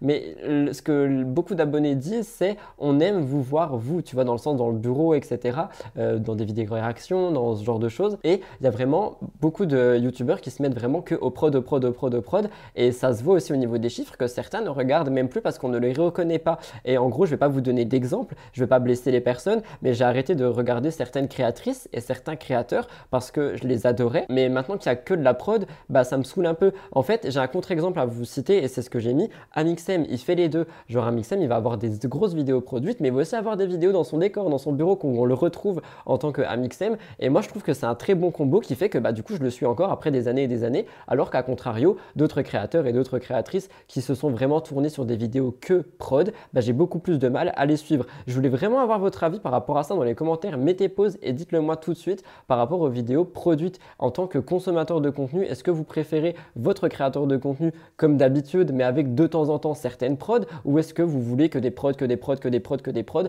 J'ai l'impression que c'est aussi un peu la course aux tendances. Je sais pas quoi en penser, mais euh, personnellement, moi je trouve ça dommage parce qu'on perd vraiment euh, ce qu'on pouvait adorer chez YouTube. Quoi qu'il en soit, les YouTubeurs McFly et Carlito ont euh, déjà un peu lâché leur, casquette pardon, de YouTubeurs parce qu'ils sont venus faire une tournée pour leur, et je cite, meilleur album sorti le 10 décembre. Il disait Cet album n'a pas forcément trouvé son public, c'est vrai, mais en tournée, la magie fonctionne. Quand on travaillait nos titres, on avait déjà les lives en tête. Ils disent que cette pause serait pour mieux revenir parce qu'ils auraient déjà des idées et qu'il euh, y en a une qui les séduit beaucoup, mais que pour ça, il faut du temps pour s'y consacrer. Cependant, le dimanche 5 mars, Raphaël Carlito est aussi revenu sur cette pause. Je dis Raphaël Carlito hein, pour que vous situez. Il a dit, en gros, parce qu'il y a eu beaucoup de questions de ses abonnés qui étaient inquiets évidemment, il a euh, dit qu'il y avait eu un petit peu des problèmes. Directement, d'après le Parisien, les sacrées complications avec son nouveau-né et ils sont de retour à l'hôpital. Il dit qu'il y a un gros burn-out qui ne facilite rien. Là, ça déconne plus, mais ça déconnera bientôt à nouveau, de plus libre des manières. C'est ce qu'a promis Carlito. Qu'en pensez-vous? Est-ce que vous pensez que le duo va revenir plus fort que jamais? Est-ce que vous pensez qu'ils vont revenir avec quel genre de concept hein? On peut se poser des questions et faire des théories dans les commentaires. Et surtout, est-ce que vous pensez qu'ils vont revenir sur YouTube? J'ai hâte de vous lire et j'ai hâte de voir ce que vous, vous pensez par rapport à ça. Et encore une fois, s'il vous plaît, donnez-moi vraiment vos avis par rapport aux vidéos prod, aux vidéos non prod, etc. Parce que je pense que c'est très intéressant d'en parler et je pense que c'est quelque quelque chose qui bah, mérite en fait qu'on en parle, qu'on soit consommateur ou créateur de contenu. On retourne dans le monde télé-réalité avec une actualité que personne n'a vu venir. Avant ça, il faut un peu de contexte, donc merci officiel.fr et Instagram pour ça. Le 4 mars 2023, Manon Tanti a fêté ses 34 ans à Dubaï. Il y avait beaucoup d'amis, sa famille et tous et toutes étaient sous le thème Coachella, donc euh, avec des gros make-up, des strass un peu partout, etc. Parmi les invités, Maeva Genam et Mila Jasmine. Vous avez très bien entendu, les deux pires ennemis au même endroit, au même moment. Alors évidemment, beaucoup de questions se sont posées. Un pari risqué selon officiel pour Manon Tanti, sachant que ces deux candidates ne se parlent plus depuis deux ans. Une énorme surprise pour les internautes de les voir ensemble en train de s'embrasser sur une vidéo, je vais tout vous expliquer. On le sait, les amitiés se font et se défont en télé-réalité mais aussi à Dubaï et franchement dans le monde de l'influence en général. Pour Mila et Maeva, ce sont deux jeunes femmes qui s'étaient disputées sur un tournage, celui des Marseillais vs le reste du monde, 5 en 2020. Il y avait un énorme clash qui avait euh, été dans la villa, je ne sais pas si vous vous rappelez, et les deux ex-amis, nouveaux amis, on verra, se sont recroisés dans les 5 mais elles n'ont pas pu en parler parce que Mila a été éliminée le jour même. Et on rappelle, comme on l'a vu à la télé si vous avez regardé, que lors du mariage Laura Lempicka, euh, Nicolas Lodzina, elles étaient là, mais aucune parole n'a été échangée entre les deux. Ah, et en fait, on comprend qu'elle refuse bah, littéralement d'être au même endroit au même moment, mais Manon Tanti voulait les inviter pour son anniversaire. Et franchement, au bout d'un moment, qu'on s'aime ou qu'on s'aime pas, bah, euh, je pense qu'il faut un peu prendre pour, enfin, sur soi pour euh, faire plaisir à ses amis. Donc elles ont joué mature et elles ne se sont juste pas parlé. Dans un premier temps, Maeva semble avoir bu quelques cocktails, d'après les stories qu'on a pu voir notamment via Exclu TV Off. Hein. Et euh, via ces cocktails, elle confie que Manon a été sa première amie de télé-réalité. Je trouvais ça assez mignon. Mais Maeva et Mila, on les voit, mais elles ne se parlent toujours pas, jusqu'au moment où Julien Tanti les filme en train de s'embrasser. C'est vraiment assez choquant, regardez.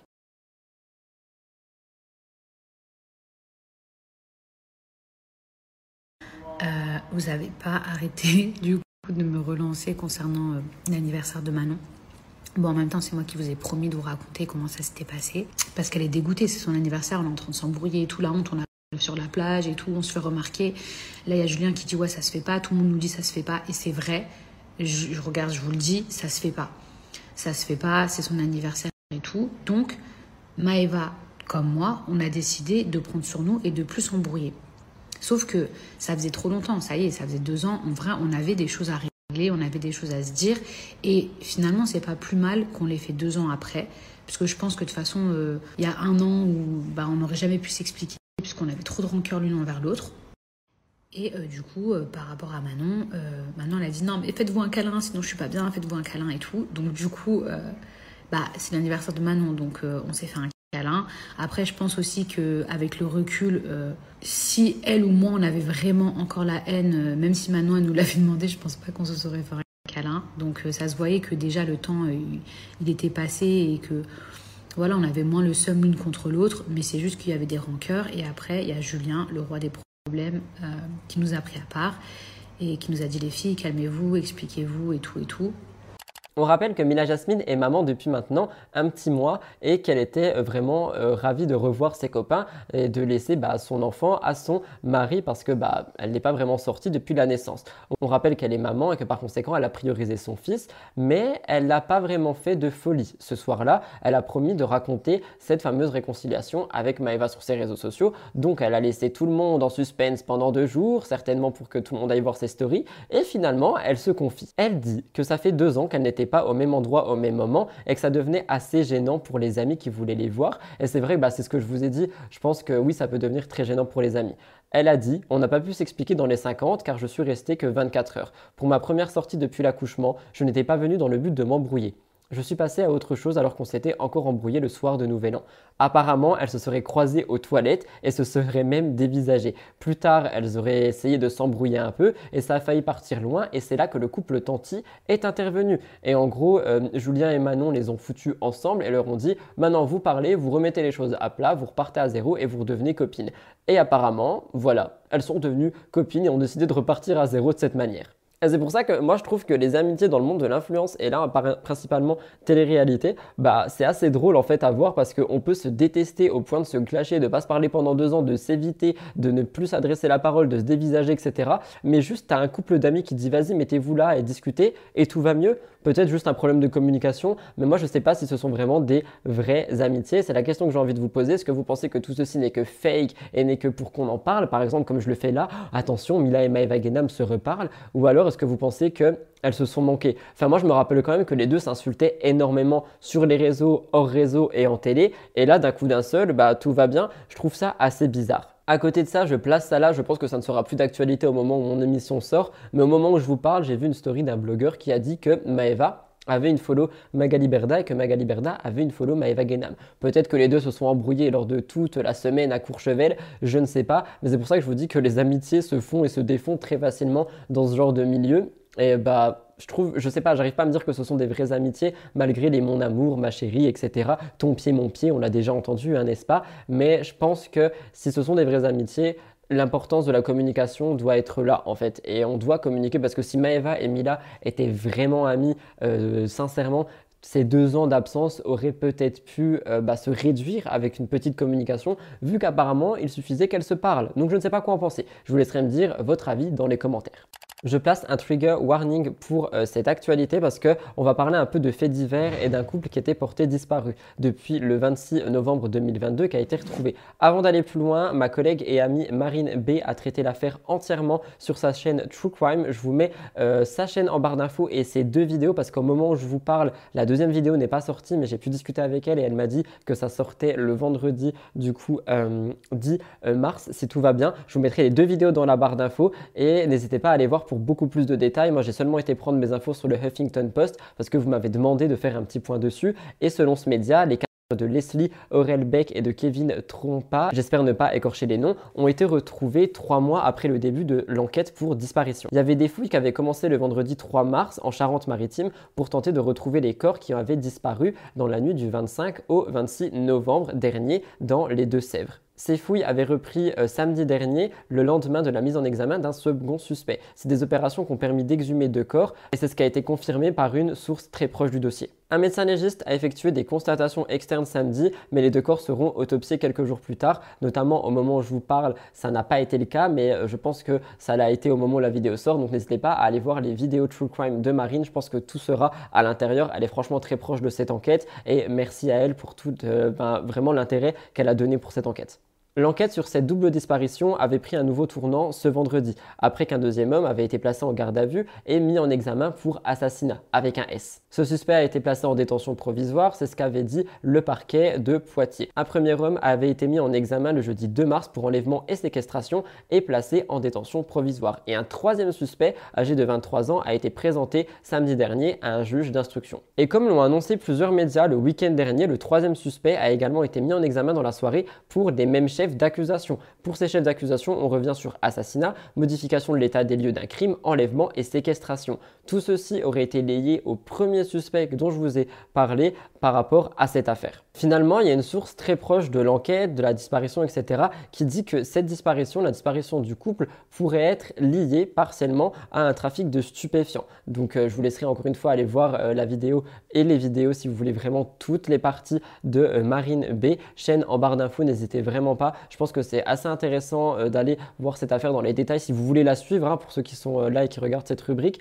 Et surtout, je pense que c'est vraiment quelqu'un qui a tout donné pour euh, aider dans cette enquête, qui a aussi tout donné pour faire des vidéos très complètes à ce sujet. Et on dépasse vraiment le YouTube True Crime quand il s'agit des enquêtes de disparition de Marine. Et je pense que c'est assez important de le souligner. Les familles elles-mêmes avaient euh, enlevé euh, l'hypothèse d'une disparition volontaire dans cette affaire. Le 5 janvier, il y avait eu une battue et la belle-mère de Kevin avait dit qu'il avait pratiquement 10 000 euros sur lui le soir de la disparition et que c'est une somme qu'il avait apportée pour acheter une voiture. Peut-être que ça peut être lié à ça également. Il y a une enquête qui est toujours en cours. C'est pour ça que je vous renvoie aux vidéos de Marine si vous voulez plus de détails à ce sujet. Mais vous m'avez demandé, franchement, sans vous mentir, par dizaines, avec un S encore une fois, de faire un petit point là-dessus pour ceux qui n'avaient pas compris, notamment après l'exposition des, euh, des, updates sur TPMP. Donc je voulais pas le faire sur ma chaîne True Crime parce qu'il y a beaucoup de gens qui sont impliqués dans cette affaire d'une manière un peu plus professionnelle que moi. J'aime pas forcément parler de ce genre de disparition très importante sur ma chaîne True Crime. Je pense que c'est toujours mieux de laisser faire les professionnels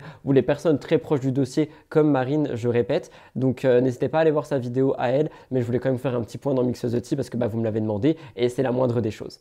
Encore une fois, vous m'avez demandé de revenir sur Poupette Kenza parce qu'on a eu un petit peu d'update. Je vais mettre un trigger warning qui n'est pas forcément euh, ben, énorme. C'est juste parce qu'on parle encore une fois de maltraitance par rapport aux enfants. Mais y a, quand je dis que c'est pas énorme, je parle dans mon script, il n'y a pas de truc euh, vraiment bah, comme dans la rubrique juste avant. Il n'y a pas de détails, il n'y a pas de mots assez choquants. Mais le contexte peut choquer certaines personnes, donc trigger warning. Vous m'avez demandé de revenir sur ce sujet parce que je sais que vous aimez quand je reviens sur les choses dans la durée. Donc on va parler de la dernière vidéo de Poupette Kenza. Pour contexte, Poupette Kenza est l'influenceuse la plus suivie de France sur Snapchat.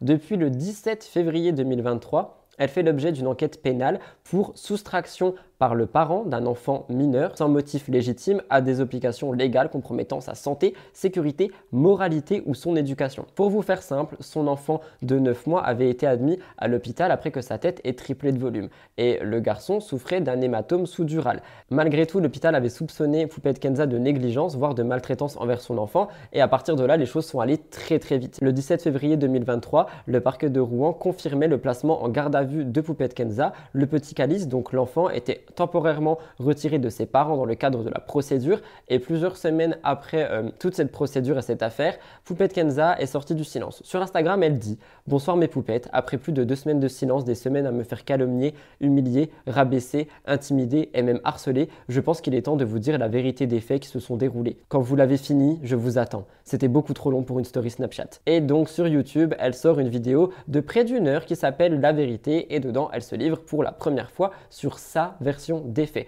Poupette Kenza dit être persécutée. Elle reproche notamment au personnel hospitalier d'avoir partagé le dossier médical de son enfant. Si ça a été le cas, peu importe ce qu'elle aurait fait, je pense sincèrement que ce qui est médical doit rester médical ou au pire tu le donnes euh, à la justice, tu vois, mais pas aux blogueurs, pas euh, à Internet, pas comme ça. Et ça, on a déjà vu ça avec euh, Sarah Frézo. On a déjà vu ça avec d'autres personnes. Il faut arrêter de donner les dossiers médicaux, les dossiers même judiciaires, les casiers judiciaires, pardon, aux blogueurs. Enfin, ça sert à rien. Elle partage malgré tout son intention de rentrer en justice contre la malveillance dont elle est victime sur les réseaux sociaux. Elle pleure beaucoup dans cette vidéo. Elle explique la scène avec l'assistante sociale quand elle est venue prendre son fils. Elle disait C'est un traumatisme pour moi. Déjà, vous êtes en train de suspecter un truc que potentiellement j'aurais fait à mon enfant alors que c'est totalement déconnecté de la réalité. Là, je lève la tête et je vois 5, 6 policiers donc l'assistante sociale qui vient récupérer Calice avec les forces de l'ordre.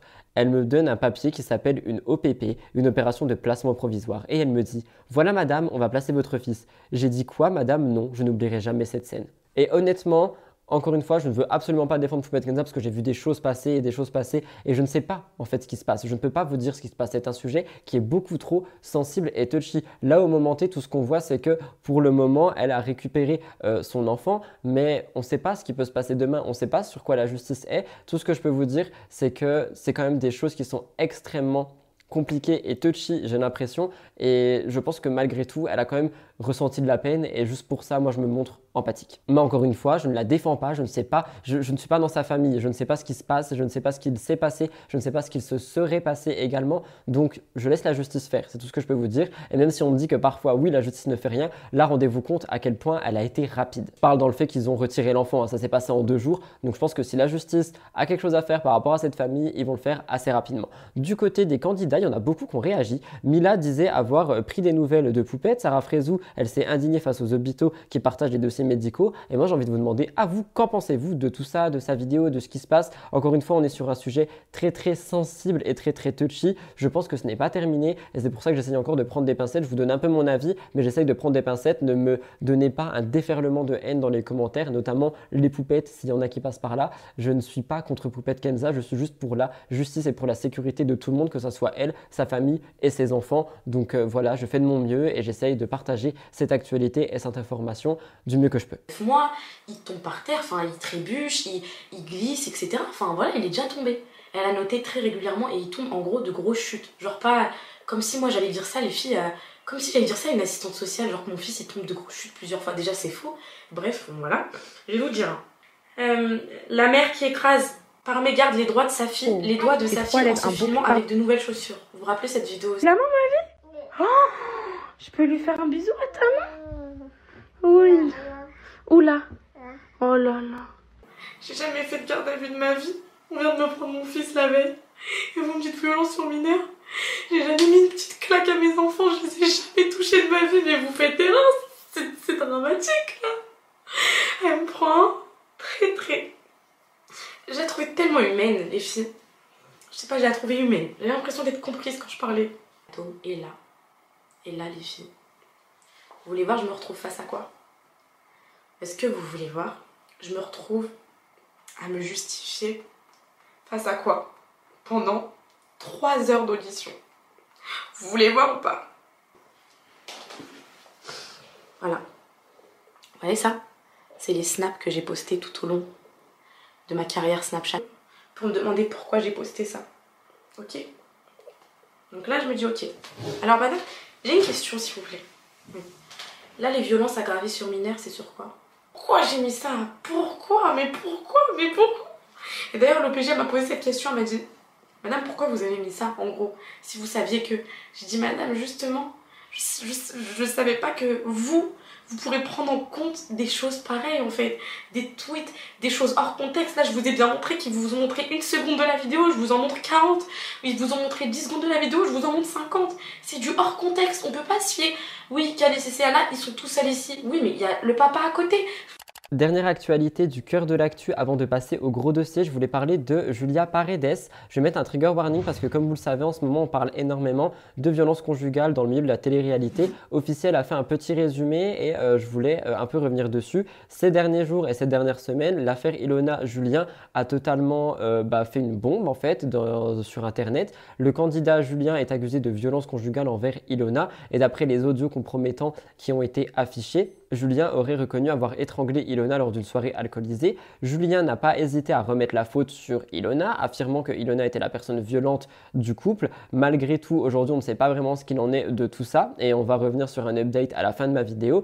Mais euh, on rappelle que Ilona avait quand même cassé le nez de Julien en lui balançant un téléphone au visage. Mais ça n'excuse rien. Que ce soit une violence ou l'autre, la violence, c'est non. C'est tout simplement non d'un côté ou de l'autre. Même si Ilona a tout affiché, la violence reste non. On a parlé de tout ça sur ma chaîne, je vous laisserai aller faire un tour. Sauf que Ilona n'est pas la seule à témoigner. Une autre candidate a publié des photos. Il s'agit de Carla Moreau. On en a parlé ce mercredi. Hein. Je vous refais un petit point ici. Mais dans ce contexte assez étrange et particulier, Carla Moreau a publié des photos avec des hématomes sur son bras, des marques assez étranges, avec la légende bizarre quand même. Et on rappelle que euh, Internet a réagi et que la blogueuse Shirley Actu s'est demandé si Carla n'essaierait pas de faire passer un message. On en a parlé dans STT, il y avait d'ailleurs une vidéo assez bizarre où on aurait vu Carla se faire frapper par Kevin. Je vous laisserai aller voir mon épisode de Spill the Tea de ce mercredi.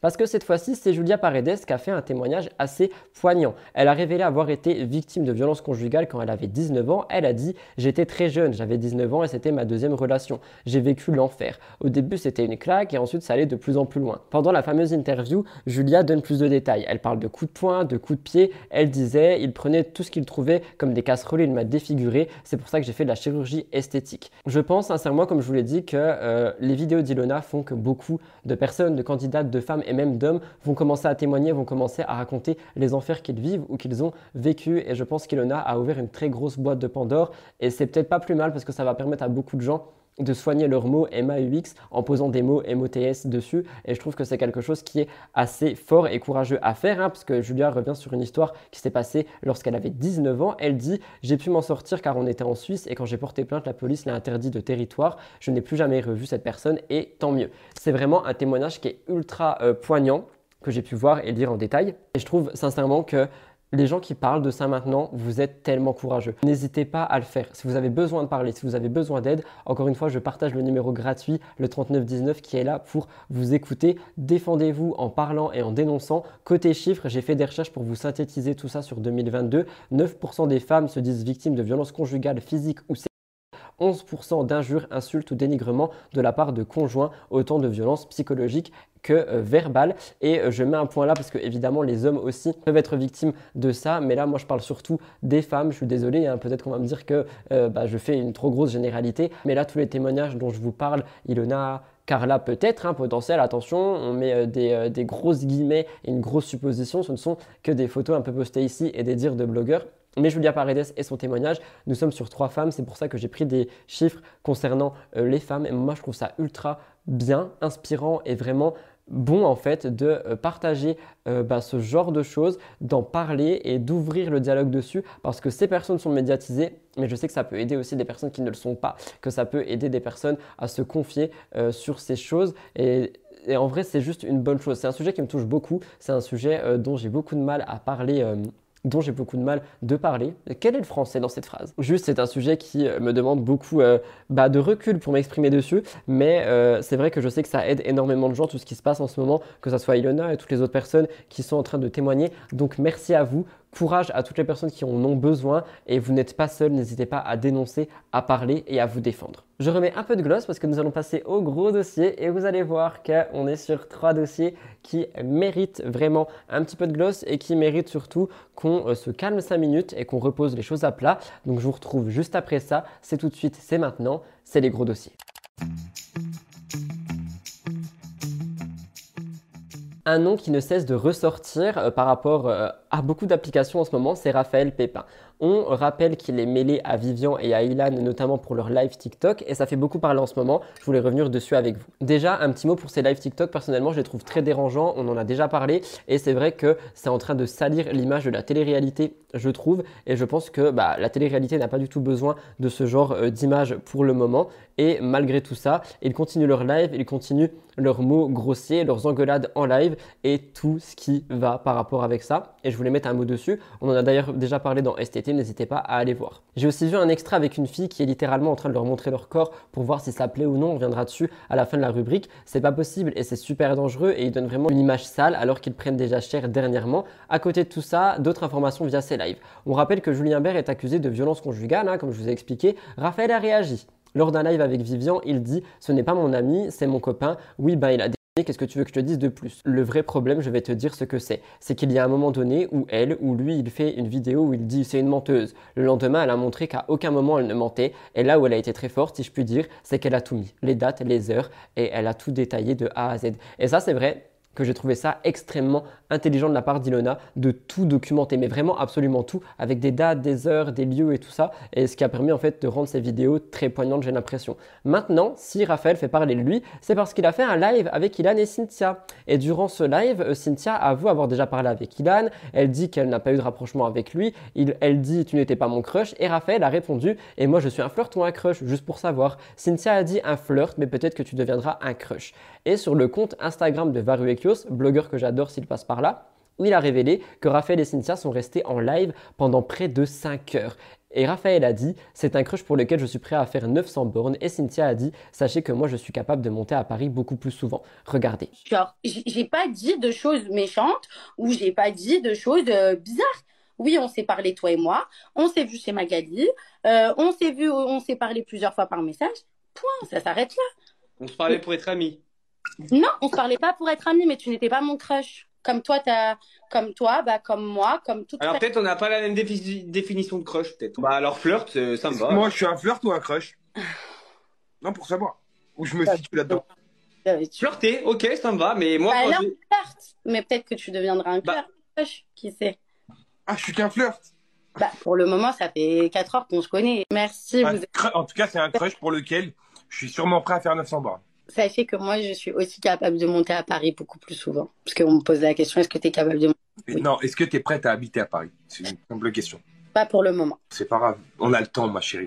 Qu'en pensez-vous? Parce que, euh, enfin, moi, je trouve ça assez mignon et bizarre à la fois. Est-ce que c'est pour faire parler? Est-ce que c'est pour faire ramener les personnes sur le live Twitch? Je ne sais pas trop en quoi en penser. Je vous laisserai me dire ce que vous, vous pensez de tout ça dans les commentaires. Mais avant de terminer, je voulais revenir sur ces fameux lives. On en a parlé dans STT et moi, je les trouve très, très déplacés. Et eh bien, croyez-le ou non, Bastos a réagi. Je rappelle, comme je l'ai dit juste avant, que lors d'un live, euh, Ilan et Raphaël ont demandé à une femme de euh, un petit peu se déhancher afin de juger son apparence physique et ses attributs. C'est totalement horrible de faire ça. La femme n'est pas un objet et encore moins dans ce sens. Elle s'est prêtée au jeu, mais honnêtement, moi je trouve ça tellement réducteur euh, de, de Raphaël et Ilan en fait de faire ça. Je trouve ça vraiment réducteur. Quoi qu'il en soit, chacun y allait de son petit commentaire. On pouvait entendre Ilan dire par exemple, hey, tourne-toi, tourne-toi, et Raphaël commenter, Ilan, tu vas être encore Des commentaires qui sont très très déplacés et qui ont fait réagir Bastos. Dans sa story Instagram, il a posté un extrait du live et il a écrit Quelqu'un m'explique ce qu'ils font là, c'est sur TikTok ça, tout le monde s'en fout, personne dit rien,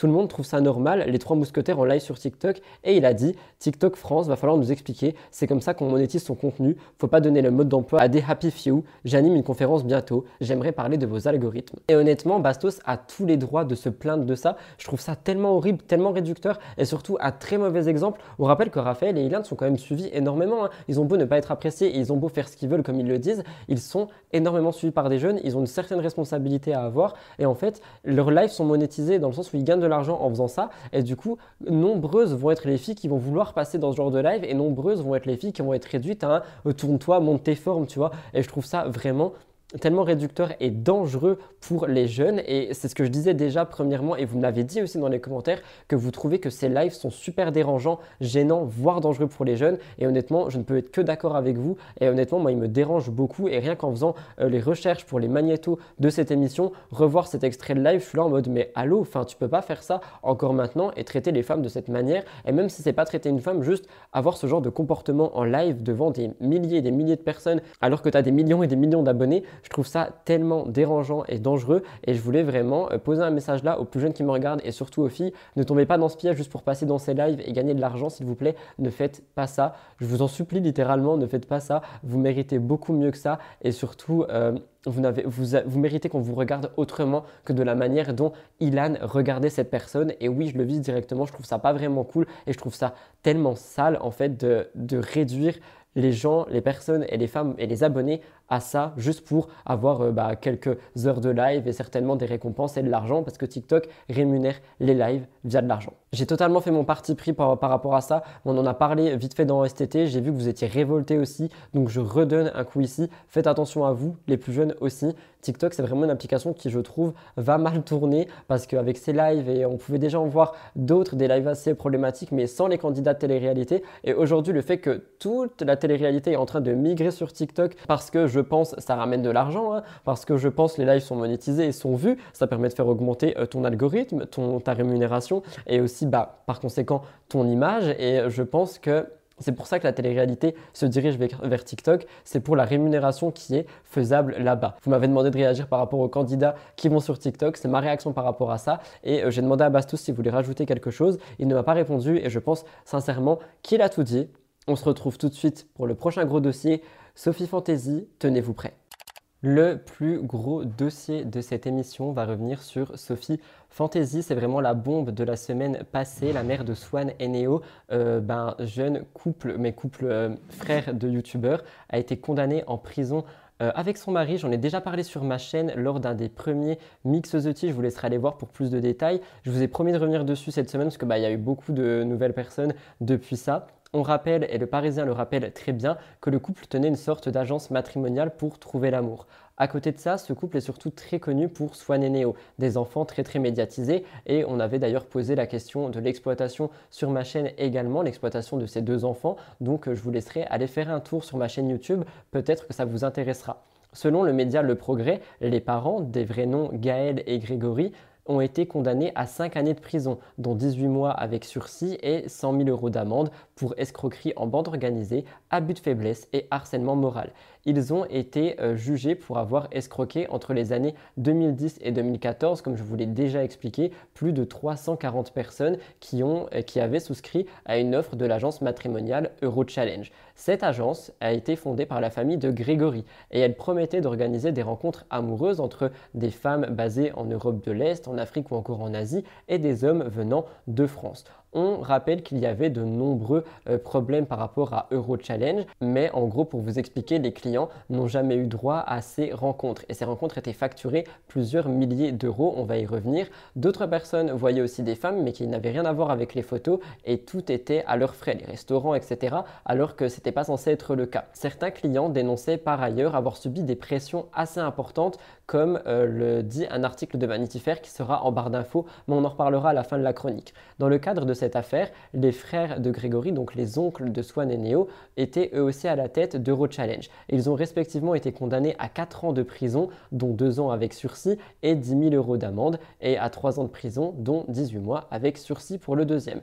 Anne-Marie, la mère de Grégory, et c'était la fondatrice de Eurochallenge, a quant à elle été condamnée à 5 ans de prison, 3 avec sursis et 20 000 euros d'amende. Les trois personnes que je viens de vous citer plus Grégory, plus Gaël ou Sophie Fantasy sont également visés par une interdiction définitive de gérer une activité en lien avec euh, l'amour, le courtage matrimonial pour les termes exacts. Neuf autres personnes, euh, anciennement salariées d'Eurochallenge, ont aussi été condamnées à des peines allant de 3 à 18 mois de prison avec sursis. À côté de ça, Sophie Fantasy ou Gaël et Grégory sont surtout connus pour le contenu qu'ils font sur YouTube et notamment pour leur gestion et apparition sur des chaînes de leurs fils, Swan et Neo, deux jeunes stars, comme ça a été cité par le Parisien, de la plateforme YouTube qui cumule à eux 6 millions d'abonnés et une centaine de milliers de vues à chaque vidéo. Donc il y a beaucoup d'argent en jeu par rapport à ces chaînes YouTube et c'est pour ça qu'il y avait la question de l'exploitation qui était énormément revenue dernièrement parce que euh, ben euh, on se disait mais où va l'argent?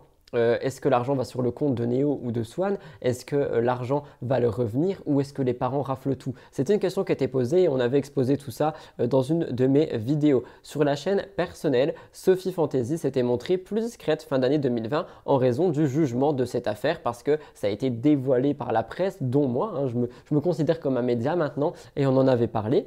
Et au mois de décembre, euh, elle avait fait une vidéo aux côtés de son mari et elle avait dénoncé face caméra que ce n'était que des rumeurs et un tas de mensonges qui étaient relayés par des journalistes et des haters. Comme quoi, toujours se méfier des créateurs parce qu'aujourd'hui, on ne parle bel et bien plus de rumeurs. Donc faites attention sur Internet, encore une fois. Pour terminer, je voulais citer un petit peu Vanity Fair. Je vous mettrai l'article dans la barre d'infos. Ils ont fait une vraie enquête, n'hésitez pas à aller la lire.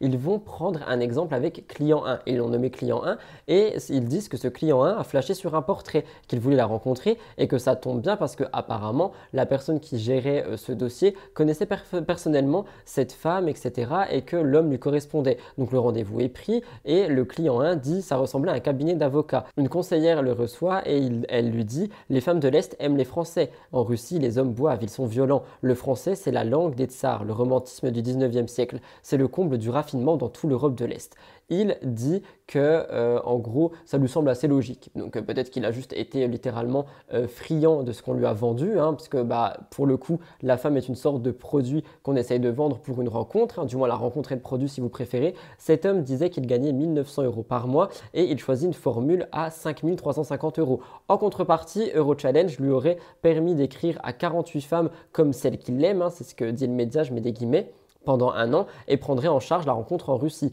Il rentre chez lui, il écrit à la femme en question la première, mais il n'a jamais de réponse, jamais de rencontre, rien et surtout aucun remboursement. Et cette formule à 5300 euros était payable en 12 fois et a été proposée aux adhérents qui avaient des soucis financiers. Cependant, on n'a jamais eu de remboursement quand il y avait eu de problèmes. Je vous laisserai aller voir le reste de l'enquête sur Vanity Fair, c'était vraiment super intéressant, je vous mettrai en barre d'infos.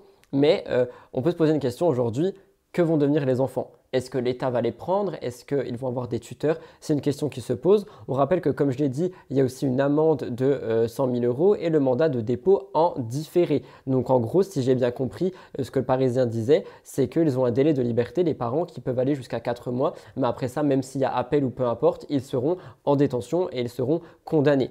Donc, et on a euh, deux choix pour l'avenir de Swan et Néo. Soit ils vont être confiés à un tiers de la famille, soit à, l'ASE, donc à l'aide sociale de l'enfance, ou en famille d'accueil, si on estime qu'il n'y a aucun membre de la famille qui peut les prendre en charge. Généralement, le juge des enfants et l'ASE font en sorte que les membres d'une même fratrie restent ensemble. Mais la condamnation des parents va vraiment venir entacher l'avenir de Néo et Swan et aussi de leur travail sur YouTube. On rappelle que ces deux enfants n'ont rien à voir avec Euro Challenge et tout ce qui, a, tout ce qui s'est passé mais ils vont malheureusement devoir subir euh, les conséquences de ce que leurs parents ont fait. Je vous laisse écouter parce que Sophie ou Gaël hein, et Grégory disaient d'ailleurs qu'il fallait les laisser tranquilles. Euh, c'était au mois de décembre 2022. Je vous laisse écouter. Euh, merci à tous les abonnés hein, qui nous soutiennent ici, sur Insta, sur les différents réseaux. Aussi à tous les, youtubeurs, les créateurs qui nous apportent leur soutien. Aussi, oui, merci, ça nous touche beaucoup. Merci beaucoup. Ça nous fait énormément de bien. Euh, merci aussi à tous ceux qui ont compris que Swan et Néo n'avaient. Euh, absolument rien à voir là-dedans. Non, rien, à voir. C'est pas, tout ça. Hein.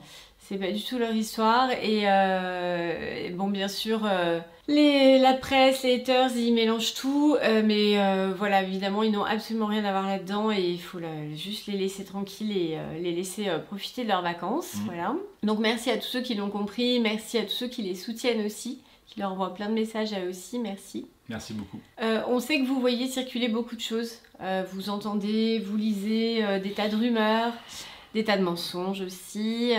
Bah, encore une fois, tout ce qui est journaliste, tout ce qui est haters. C'est mon plaisir. Ouais, ouais, ouais, ils s'amusent bien là. Mmh. Parce que la vérité ne nous concerne pas que nous en fait. Voilà, la vérité concerne aussi d'autres personnes. Et pour l'instant, il nous est conseillé de ne pas nous exprimer mmh. publiquement Voilà, on le fera dès que possible. Ça viendra. Ça viendra, voilà.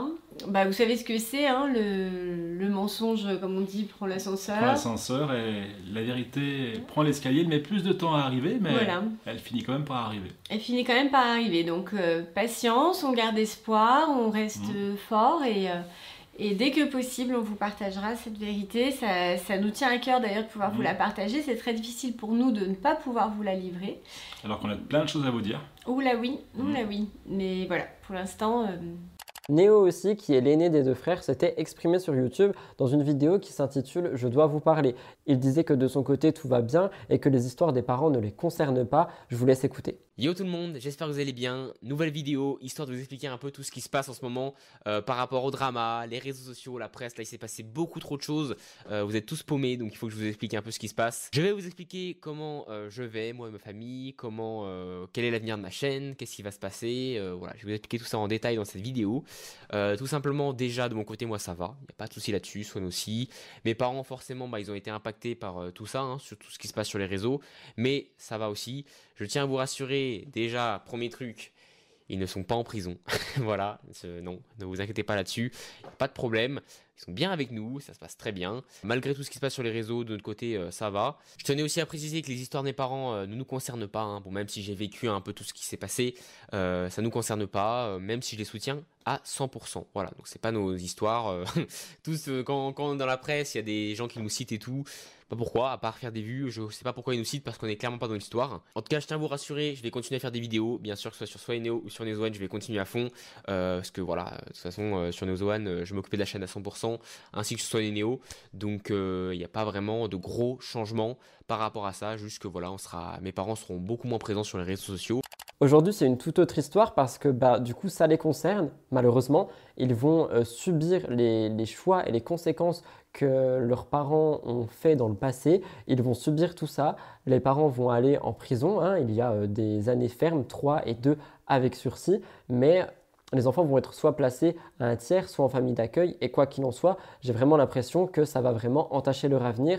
Et je trouve ça tellement injuste pour les enfants ce qui est en train de se passer parce qu'ils ne sont pas du tout concernés par tout ça et parce que je me demande vraiment comment ça va être leur avenir parce que oui on va dire oui ils ont de l'argent ils ont YouTube et tout ça mais qui vous dit que leur prochaine famille les laisseront faire YouTube? Qui vous dit que leur prochaine famille ne vont pas utiliser ce qu'ils ont? Je, je sais je suis assez pessimiste mais en vrai je trouve ça tellement horrible et injuste qu'ils subissent à ce point les conséquences de ce que leurs parents ont fait. On verra bien par la suite ce qui se passe. En tous les cas, je vous avais extrêmement expliqué dans le détail euh, toute cette histoire dans un de mes mixosotis. Je vous laisserai vraiment aller voir, taper Rudy Coppel Sophie Fantasy, vous trouverez. Si vous voulez aussi aller voir la partie euh, recherche sur l'exploitation, tapez Neo et Swan Rudy Coppel, vous trouverez également euh, sur le moteur de recherche YouTube.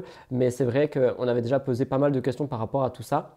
Après, on avait arrêté de s'en poser parce qu'on s'était dit que peut-être ce n'était que des rumeurs, que peut-être les médias avaient extrapolé tout ceci. Mais aujourd'hui, il y a des condamnations. La justice a fait son travail. hein. Pour ceux qui me disent que la justice n'avance jamais, vous voyez quand même que ça avance assez souvent. Ben, cette fois-ci, on a fait euh, ce qu'il fallait. La justice a tranché. Et malheureusement pour les enfants, ils vont devoir subir tout ça. Et d'ailleurs, je refais un petit peu euh, euh, un point par rapport aux personnes qui me disent que je parle beaucoup en disant que la justice tranchera, la justice ci, la justice ça. En fait, quand je vous dis ça, c'est tout simplement parce qu'il y a des affaires pour lesquelles je ne peux pas mêler parce que je n'ai pas de preuves, parce que les suppositions ne servent à rien à part attiser une haine et ce genre de choses. Et je préfère dire que la justice fera son travail parce que en étant dans le métier que je fais, donc chroniqueur si vous voulez, mais créateur de contenu sur les réseaux sociaux, euh, typé euh, actualité, influence people et société, je vois en ce moment beaucoup d'affaires qui ont été laissées en stand-by et qui ont des réponses via la justice. Et du coup, je peux vous le dire, la justice fait son travail, c'est extrêmement long. Parfois, oui, ça n'est pas le cas. Parfois, oui, la justice ne sert à rien et n'écoute même pas les victimes. Mais dans les affaires dont je vous parle, il y a des affaires où on écoute les victimes et où on parle des choses et où on fait le travail et où on place des peines de prison, des amendes, etc.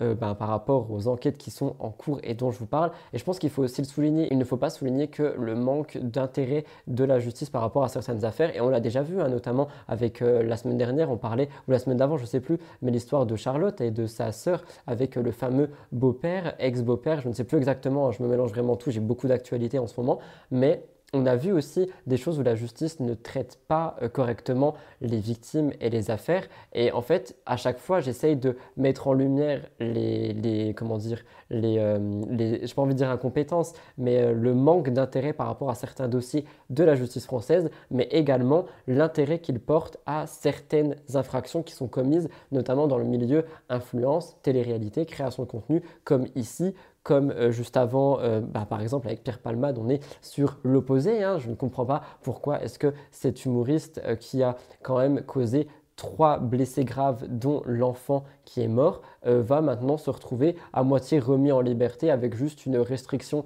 judiciaire et une surveillance judiciaire. Enfin voilà, comme, euh, comme je vous le dis, on est vraiment sur à chaque fois deux, euh, ben, deux extrêmes, hein. soit un manque d'intérêt énorme, soit trop d'intérêt, mais parfois en retard. Et c'est pour ça que je vous dis que je suis d'accord avec vous, je le sais, j'ai une chaîne aussi qui traite de true crime et qui parle de la justice assez souvent, et je le vois aussi que parfois, malheureusement, on n'est pas forcément euh, bah, sur des choses qui vont extrêmement vite et on n'est pas forcément sur beaucoup d'intérêt pour les victimes. Mais je pense aussi que c'est important de le mettre en lumière quand il y en a et je voulais le faire via cette rubrique. Du coup, je le fais. Ne me criez pas dessus dans les commentaires et, ne me dites pas, Rudy, des fois la justice fait rien, tu ne peux pas que la défendre. Je pense qu'il faut mettre en lumière aussi quand des choses se passent.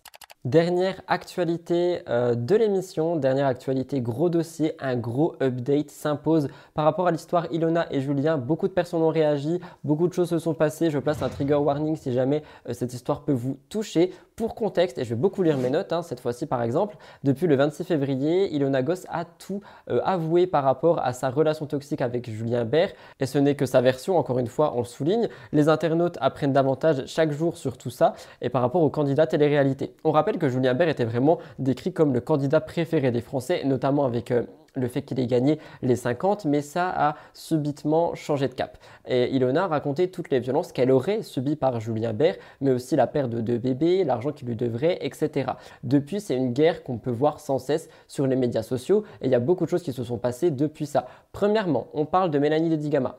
On rappelle qu'elle avait dit que sa position était très délicate, mais qu'elle voulait qu'aucune violence ne soit faite et surtout qu'aucune violence n'est tolérable. Et ensuite, elle s'est tue pendant un petit moment. Cependant, lors d'un question-réponse, elle a euh, repris la parole. Et en fait, il y a beaucoup d'internautes qui se demandent euh, qu'est-ce qu'elle fait en ce moment, sa situation actuelle. Et elle a dit je suis venu en France pour honorer des contrats et voir mes amis. Ma semaine avait pour but d'avancer dans mes projets professionnels. J'étais loin de me douter que j'allais me retrouver mêlé à une histoire qui ne me concerne pas. Les abonnés lui demandent également comment elle va. Elle répond J'ai beaucoup de peine quand je lis certains messages injustes et remplis de haine, alors que je n'y suis pour rien du tout. Des paroles des gens entourés par la violence qui sont eux-mêmes extrêmement violents dans leurs propos. Dans quel but? Je ne comprends pas. Et en fait, c'est vrai qu'elle est mêlée à Julien Bert, alors qu'elle n'a rien fait dans cette histoire, hein, mais elle y est mêlée parce que dernièrement, ils étaient vus ensemble. Et il y a des gens qui vont jusqu'à lui dire Sauve ta fille. Et moi, quand je disais euh, en gros qu'il euh, fallait peut-être qu'elle fasse attention par rapport à Naya et tout ça, c'était dans le respect. Jamais je serais allé dire à Mélanie Digama Hé, sauve ta fille. Et je trouve que c'est extrêmement violent. Et elle a dit Mais sauver ma fille de quoi? C'est là où vous parlez sans avoir, vous critiquez sans connaître,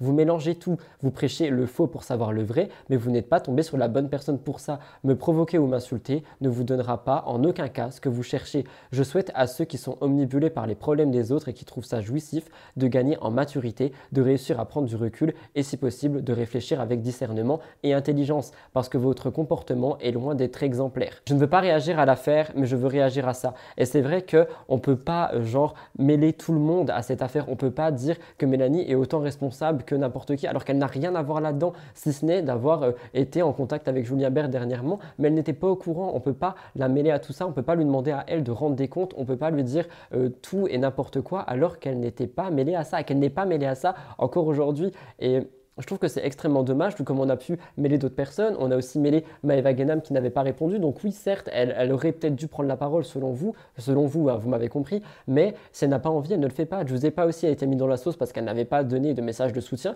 Et j'ai vu des blogueurs dire non mais attends, à partir du moment où tu es public, tu réponds et tu euh, donnes ta version par rapport à ça. Mais absolument pas. Si les gens ne veulent pas réagir, peut-être que ça les touche. Peut-être qu'ils n'ont pas envie de réagir en public, mais qu'ils ont réagi en privé. Et moi, je suis d'accord avec le fait que s'ils n'ont pas envie de réagir, ils ne réagissent pas. À côté de ça, on lui demande aussi une autre question, les secrets d'une rupture réussie. Parce qu'on rappelle que Mélanie et Vincent ont rompu, mais qu'ils se voient toujours et qu'ils s'entendent bien pour euh, Naya. Et elle dit la chose la plus difficile est de trouver un juste milieu entre la situation passée, actuelle et nos sentiments. Ça demande beaucoup de maturité, de recul et d'empathie, car il faut savoir se mettre à la place de l'autre pour que les deux parties trouvent un intérêt pour avancer au mieux. Ce que nous avons réussi à faire malgré nos désaccords. Le but est d'être heureux, chacun de son côté, sans rancune. Et je trouve ça très bon exemple. C'était pas français, mais je trouve que c'est un très bon exemple. On en avait parlé d'ailleurs avec euh, le divorce de Laura Lempicka. Je trouve que ces couples qui ne sont plus ensemble, mais qui arrivent à rester en bon terme, prendre le recul nécessaire, notamment pour l'enfant, mais aussi pour montrer que bah, on peut se séparer et euh, essayer de bien s'entendre, en fait, tu vois, parce qu'on n'est pas obligé d'être le meilleur ennemi du monde, enfin les pires ennemis du monde. Je trouve que c'est un très bon exemple et je trouve que Mélanie et Vincent sont un très bon exemple par rapport à ça. Donc euh, c'est très très beau de le dire et c'est très très beau de le partager et franchement force à eux et tout le courage du monde parce que je pense que ça doit être assez compliqué, mais je sais que c'est un environnement qui est très sain pour leur fille. Ce n'est pas tout parce qu'après les vidéos, ce sont les fans qui ont voulu réagir. Et en fait, les fans d'Ilona se sont mobilisés pour l'aider à euh, résoudre les problèmes de dette. Ils ont créé des cagnottes en ligne pour récolter des fonds et permettre à Ilona de remonter la pente. Sauf que Ilona n'était pas au courant et elle a refusé catégoriquement cette aide financière. Elle voulait une autre solution. Elle a dit, je suis vraiment abasourdie. Elle dit que Effectivement, c'est très très gentil de s'inquiéter pour elle à ce, point, etc.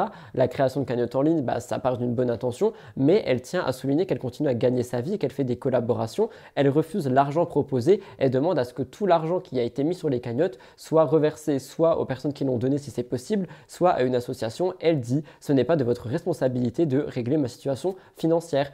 Et je trouve ça extrêmement bien parce que croyez-moi, de source sûre, d'autres influenceurs n'auraient laissé les cagnottes en ligne et auraient dit Oh bah merci, c'est très gentil, donne l'argent. Et au lieu de laisser ses fans payer pour elle, elle a décidé de se battre et de rembourser ses dettes elle-même en vendant des produits. Parce que dans une vidéo qu'elle a postée le 5 mars, elle a expliqué qu'elle avait mis en, promotion tout son site, hein, son site Juliette Nona, avec un code, le code fin, qui lui permettrait de vendre tous ses produits, tous les shampoings, etc., tout ce qui restait, et que l'argent récolté servirait en fait à euh, tout simplement euh, pouvoir euh, payer une partie de ses dettes. Et elle disait dans la vidéo que, euh, elle était, que les gens n'étaient pas au courant à ce moment-là. Elle dit Je me repose un peu, j'ai fait réactiver le code promo fin sur Juliette Nona. Il ne reste que des masques. Je dois vite les écouler et les vendre. Comme vous le savez maintenant, si vous avez vu mes vidéos, je dois tout payer rapidement essayer de rattraper un peu les choses pour pouvoir payer une partie de mes dettes et clôturer ce chapitre. J'ai mis moins 50% sur les masques. Je veux donner un avantage considérable à mes fans qui achètent pour me soutenir. Et elle avait dit en fait dans sa vidéo que les gens achetaient mais qui n'étaient même pas au courant que c'était pour l'aider et du coup ça l'avait encore plus touché. À côté de ça, elle espère toujours que Julien Bert lui remboursera les sommes qu'il lui, lui doit, pardon, mais en attendant, elle préfère bah, se reposer sur ses propres moyens. Je trouve que c'est une personne qui est très honnête, très transparente et qu'elle n'a plus rien à cacher en fait. Elle veut juste se reconstruire. Du coup, bah, elle parle des choses, elle dit que oui, elle est endettée, elle dit que oui, elle n'a plus d'argent, mais qu'elle va en gagner et que ça ira mieux. Je la trouve extrêmement mature, forte, courageuse, avec une tête sur les épaules, malgré l'enfer qu'elle a décrit et qu'elle aurait vécu selon elle. Du côté de Julien, les blogueurs, euh, eux, et internautes sont sur son dos et essayent de savoir ce qu'il fait. Pour rappel, hein, on rappelle qu'il aurait ruiné Ilona de 100 000 euros environ hein, entre l'entreprise et les loyers qu'elle a payés, enfin du moins qu'elle devrait maintenant, de par sa faute. Ce qui aurait mis cet ex-couple dans une situation financière très compliquée. Et pour sortir la tête de l'eau, il semblerait que Julien aurait trouvé une solution. On rappelle qu'il a ouvert un compte mine dernièrement et selon Skyrest TV, euh, ben, le candidat serait toujours en train de vendre des vidéos intimes sur la plateforme afin de s'en sortir financièrement. Le blogueur dévoile une conversation avec euh, une abonnée qui affirme que Julien enverrait toujours des messages privés et vendrait donc encore des vidéos intimes sur Mime. Mais Julien ne s'est toujours pas exprimé à ce sujet, donc l'information est à prendre avec des pincettes. Et enfin, dernière information, avant-dernière, pardon, Mélanie serait séparée de Julien parce qu'elle l'a une follow et ils ont supprimé tous les posts ensemble. Dernière information, Paul André s'est exprimé en story. Pour la première fois, il a pris la parole, il a dit Tout ce qui est dit dans la vidéo d'Ilona est vrai. Notre quotidien était devenu très difficile. J'ai essayé de l'aider, de la soutenir de mon mieux, mais malgré tout, ça ne suffisait pas. Elle était très difficile avec moi et à cause de tous les problèmes qu'elle rencontrait, moi j'ai eu du mal à comprendre que ce n'était pas ma faute et qu'il fallait que j'encaisse avec elle. Je n'ai pas eu les épaules, je n'en pouvais plus de me disputer avec la femme que j'aime. À cause de la situation dans laquelle son ex l'a laissée, j'ai fait une grosse erreur que je regretterai toute ma vie. C'est clairement de ma faute si nous ne sommes plus ensemble et je ferai de mon mieux pour qu'elle comprenne que c'est la femme de ma vie. Ilona est la personne que j'aime le plus au monde et j'espère qu'elle réussira à me pardonner. J'essaye malgré tout d'être là pour elle, tout comme vous, et elle en a besoin, donc merci. Parce que c'est vrai que je pense que Paul André a dû recevoir énormément de messages suite aux vidéos d'Ilona, lui demandant d'aller prendre des nouvelles, d'être là pour elle, etc. Mais en fait, on se demande pourquoi est-ce que Ilona devrait le pardonner. Arrivera-t-elle à le pardonner? Parce que dans son message, Paul André ajoute qu'il met tout en œuvre pour qu'elle euh, comprenne qu'elle est la femme de sa vie. Il dit notre amour est assez fort pour continuer à avancer ensemble si elle le veut bien. Donc en gros, d'après les stories, Paul André demande littéralement à Ilona de pardonner, mais de pardonner quoi? Et selon Varuekios, Paul André aurait couché avec une fille en boîte de nuit lorsqu'ils s'étaient séparés quelques jours après une dispute. Ilona n'a pas réagi en story pour le moment. Au moment où je vous parle, elle est à Courchevel avec toute l'agence Shona Evans, mais elle n'a pas réagi par rapport à ça. Je pense sincèrement que ce couple va repartir. Je pense qu'ils ont juste besoin d'une grande conversation, euh, que Paul André a besoin d'Ilona autant que Ilona a besoin de lui aussi, d'après tout ce qu'on a pu voir et d'après, euh, bah, ça se ressent en fait. Je pense sincèrement que ça va repartir. Je pense qu'il y a besoin d'un peu de temps d'un peu de recul et d'un peu de communication et je l'espère fortement que ça va repartir parce qu'ils méritent tous les deux le meilleur bonheur du monde malgré tout le fait, les tatouages, tout ça, tout le fait que beaucoup de gens disent que Paul André serait toxique pour Ilona. Je vois surtout quelqu'un qui l'a sauvé donc je pense qu'on peut mettre la toxicité de côté pour le moment et peut-être qu'ils travailleront sur ça également hein, mais pour le moment je pense qu'ils ont besoin de se retrouver eux-mêmes et peut-être plus tard mieux se retrouver. Dernière chose, Ilona a décidé de prendre la parole sur ses réseaux sociaux et cette fois-ci elle parle de Mélanie Dedigama et lui adresse un message elle dit Je tenais juste à éclaircir un point qui revient énormément dans mes DM. Mélanie Dedigama n'a rien à voir dans mes histoires et j'aimerais vraiment qu'on arrête de la mêler à tout ça. Chaque histoire est différente, je n'ai jamais parlé avec elle, je ne sais absolument pas la version qui lui a été racontée, mais quoi qu'il en soit, elle n'a rien demandé et n'est en, aucun cas responsable de tout ça. Merci de la laisser tranquille. Et je pense sincèrement que c'est un message qui devrait réchauffer le cœur de Mélanie qui doit recevoir tellement de choses en DM, j'ose même pas imaginer. Alors qu'encore une fois, la seule chose qu'elle a fait, pardon, c'est être en contact avec Julien Bert et certainement en couple avec lui, mais euh, elle n'était pas mêlée à ça, elle n'était pas mêlée à ça, et on ne sait pas ce que Julien a pu lui raconter, on ne sait pas, et je vous rappelle que lorsque Mélanie a vu la dernière vidéo, elle a fait une story en disant qu'elle était tout aussi étonnée que tout le monde, abasourdi, pardon, et choquée, et qu'elle qu'elle avait beaucoup de peine en fait pour Ilona, donc je pense qu'il faut arrêter d'aller mêler Mélanie Dedigama à tout ça, juste pour essayer d'atteindre Julien Bert. Je pense que c'est un peu ce qu'on cherche à faire et je pense qu'il faudra arrêter. Pour réagir une fois de plus à cette affaire, je pense que tout le monde va essayer de se reconstruire un peu de son côté. Mélanie, euh, Ilona, Paul André. Pour Julien, pour le moment, on n'a pas de nouvelles. Comme je vous l'avais dit, j'ai oui dire qu'il devrait euh, prendre la parole bientôt sur TPMP ou ailleurs, mais pour le moment, mercredi 8 mars, fin de journée, pas de nouvelles. Donc on verra bien ce qu'il en est. Si jamais il y a un update, je vous mettrai une voix off. Mais pour le moment, c'est tout pour cet update. J'espère ne pas avoir à vous en reparler dimanche prochain et que chaque partie concernée ira un peu mieux. Finalement, Julien Bert a réagi sur TikTok. Il a posté une vidéo avec beaucoup d'écrits. Laissez-moi vous les lire. Je pourrais passer de longs moments à répondre à chaque article que je lis qui me brise le cœur, qu'il soit sorti de leur contexte ou même vrai, pour essayer de me rendre coupable et minimiser certains faits. Mais je ne ferai pas ça, car je suis effectivement coupable de beaucoup de choses. Non pas forcément de tout ce dont on m'accuse, mais en tout cas de ne pas avoir été l'homme que je pensais ou que j'aurais voulu être à l'heure d'aujourd'hui. Si je fais le bilan, j'ai menti à ma famille pour ne pas les inquiéter, j'ai menti à mes amis par honte de jugement, j'ai menti à mes associés pour ne pas les effrayer. J'ai menti à des personnes pour qui j'aurais tout donné, par peur de les perdre. Je n'en veux pas à Ilona d'avoir dit ce qu'elle avait sur le cœur. Je suis simplement déçu qu'elle l'ait fait de cette façon. Par contre, je m'en veux de ne pas avoir su être présent pour l'aider et la soutenir ou lui répondre lorsque j'en avais encore la possibilité. J'ai voulu couper les ponts totalement, alors que ce n'était pas le moment. Je pensais réellement qu'elle était bien accompagnée, épaulée, et malheureusement aussi, il y avait certaines choses que je n'étais plus prêt à lui donner. Ensuite, je prendrai mes responsabilités concernant les sommes que j'ai empruntées à notre société et je ferai bien sûr tout ce qu'il faut pour assumer. Je m'étais déjà engagé auprès des personnes envers qui je suis redevable, bien avant que ce soit divulgué. Aujourd'hui, j'ai déposé plainte pour de nombreux faits, pas forcément pour démentir quoi que ce soit, mais pour avoir légalement les réparations de certaines manœuvres, manipulations, qui avaient pour unique but de me détruire. La situation m'a permis de faire le tri dans mes relations amicales, pour y conserver que les meilleures et au final ça fait un bien fou. C'est une seule chose positive de ces derniers jours.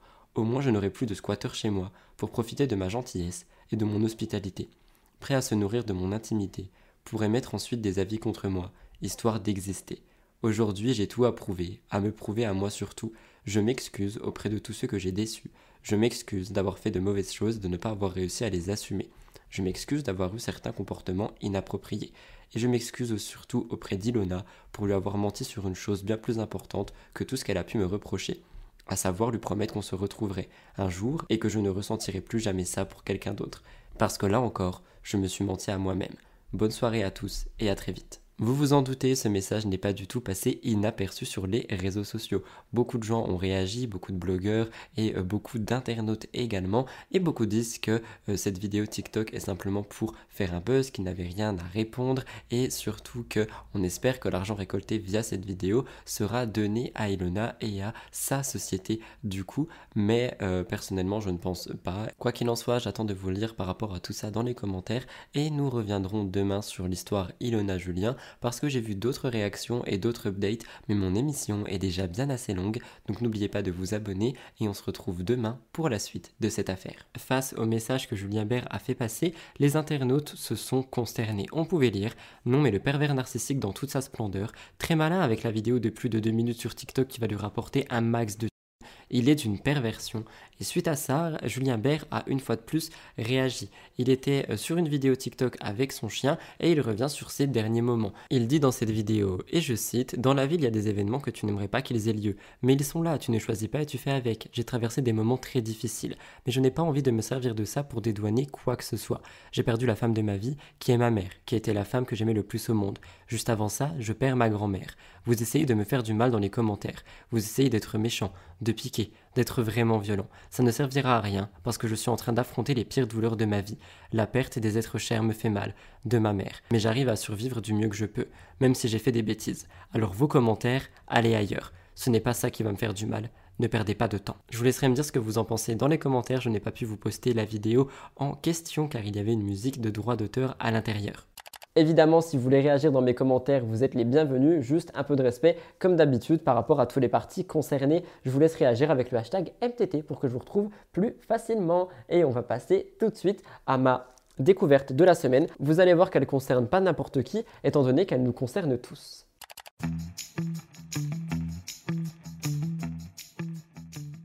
J'adore vraiment ces petits jingles et pour vous parler de ma découverte de la semaine, eh ben en fait je vais l'attribuer à ma personne et à nous tous.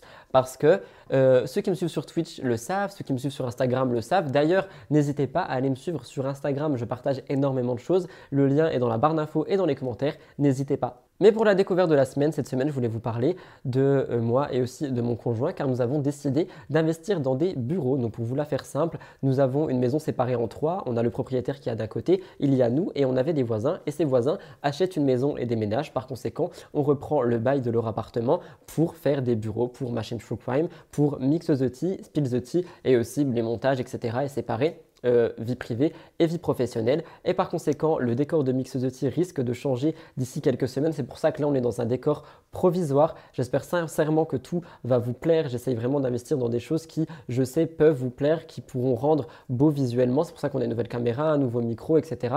J'essaye en fait de mettre l'argent que je gagne avec Mix the Tea de côté pour réinvestir à chaque fois toujours plus dans mon contenu parce que vous le méritez, parce que c'est ma manière à moi de vous remercier pour tout l'amour et euh, les encouragements que vous me donnez au quotidien hein, sur YouTube, sur Instagram, sur Discord, sur Twitch, partout. Genre vraiment, on est vraiment on a vraiment un bon lien en fait, j'ai l'impression avec cette communauté et je ne veux pas le perdre. Donc c'est ma manière à moi en fait de vous remercier, c'est d'investir toujours au maximum dans mon contenu pour vous proposer un meilleur décor, un meilleur montage, euh, une meilleure qualité audiovisuelle et tout ce genre de choses. Donc j'espère sincèrement que le prochain décor vous plaira. On aura pour Tea, ça va pas changer. Je vais prendre les mêmes up qu'ici parce que j'aime beaucoup ce décor très bureau avec l'étagère derrière, euh, le, décor assez droit. Mais pour Mix on va vraiment partir sur quelque chose qui va ressembler à une sorte ouais, de talk show, de TV show. Il n'y aura pas de fond vert, hein, je précise, j'ai un fond vert mais il ne sera pas utilisé pour ça.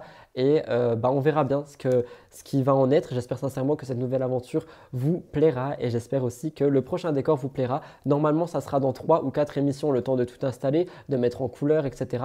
J'espère que ça vous plaira, mais cette découverte de la semaine est donc dédiée à la communauté, toute la communauté. Merci à tous pour euh, votre soutien. Et je vois aussi beaucoup de gens qui disent dans mes commentaires, mais pourquoi il y a autant de vues et aussi peu de likes? N'hésitez vraiment pas à liker les émissions, on peut aussi le faire sur la télé. Je le fais également pour les créateurs que je regarde sur la télé. Ça prend un clic, mais vous imaginez même pas le soutien que c'est pour les créateurs de contenu, les likes et les commentaires. Donc n'hésitez vraiment pas, ça prend 5 secondes et ça peut vraiment aider toute la communauté à grandir et avoir toujours une meilleure qualité audiovisuelle. Je vous remercie pour tout, je vous aime d'amour et je vous retrouve tout de suite pour la conclusion.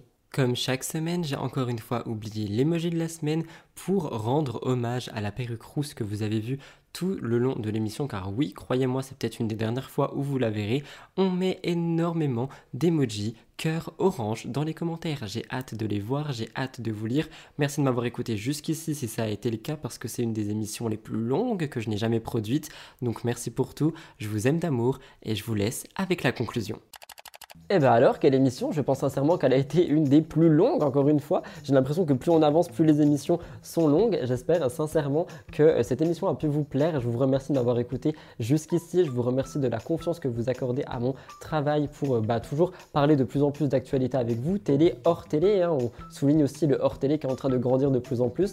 Je vous remercie de me faire confiance dans ce que je vous raconte. Je vous remercie aussi de voir que je cite énormément mes sources, que j'essaye de donner un peu de lumière ici et là à toutes les personnes, tous les blogueurs, qui ne sont pas forcément sur YouTube. Et euh, ben, j'essaie vraiment de faire de mon mieux. Je vous remercie moi également de euh, ben, me suivre au quotidien. Je vous invite à me rejoindre sur Instagram si jamais vous voulez me suivre encore plus au quotidien. N'hésitez pas à liker l'émission s'il vous plaît. Je sais qu'on dirait que je quémande comme jazz, mais je vous assure que ça aide vraiment beaucoup pour l'algorithme. À commenter avec le hashtag MTT en me disant également ce que vous avez pensé de mon look Red Hair Don't Care, en me disant ce que vous avez pensé de toutes les actualités dont je vous ai parlé. Vous pouvez faire point par point ou revenir sur votre préféré, peu importe, j'ai hâte de vous lire et de vous répondre. On peut se retrouver sur Twitch et sur Discord si jamais vous voulez qu'on discute en temps réel. Je vous laisse vous abonner à cette chaîne. Je vous remercie pour votre fidélité. Je vous aime d'amour. Je vous retrouve dimanche prochain pour un nouvel épisode de Mix the Tea ou lundi et mercredi pour Spill the Tea. Bye guys et merci pour tout.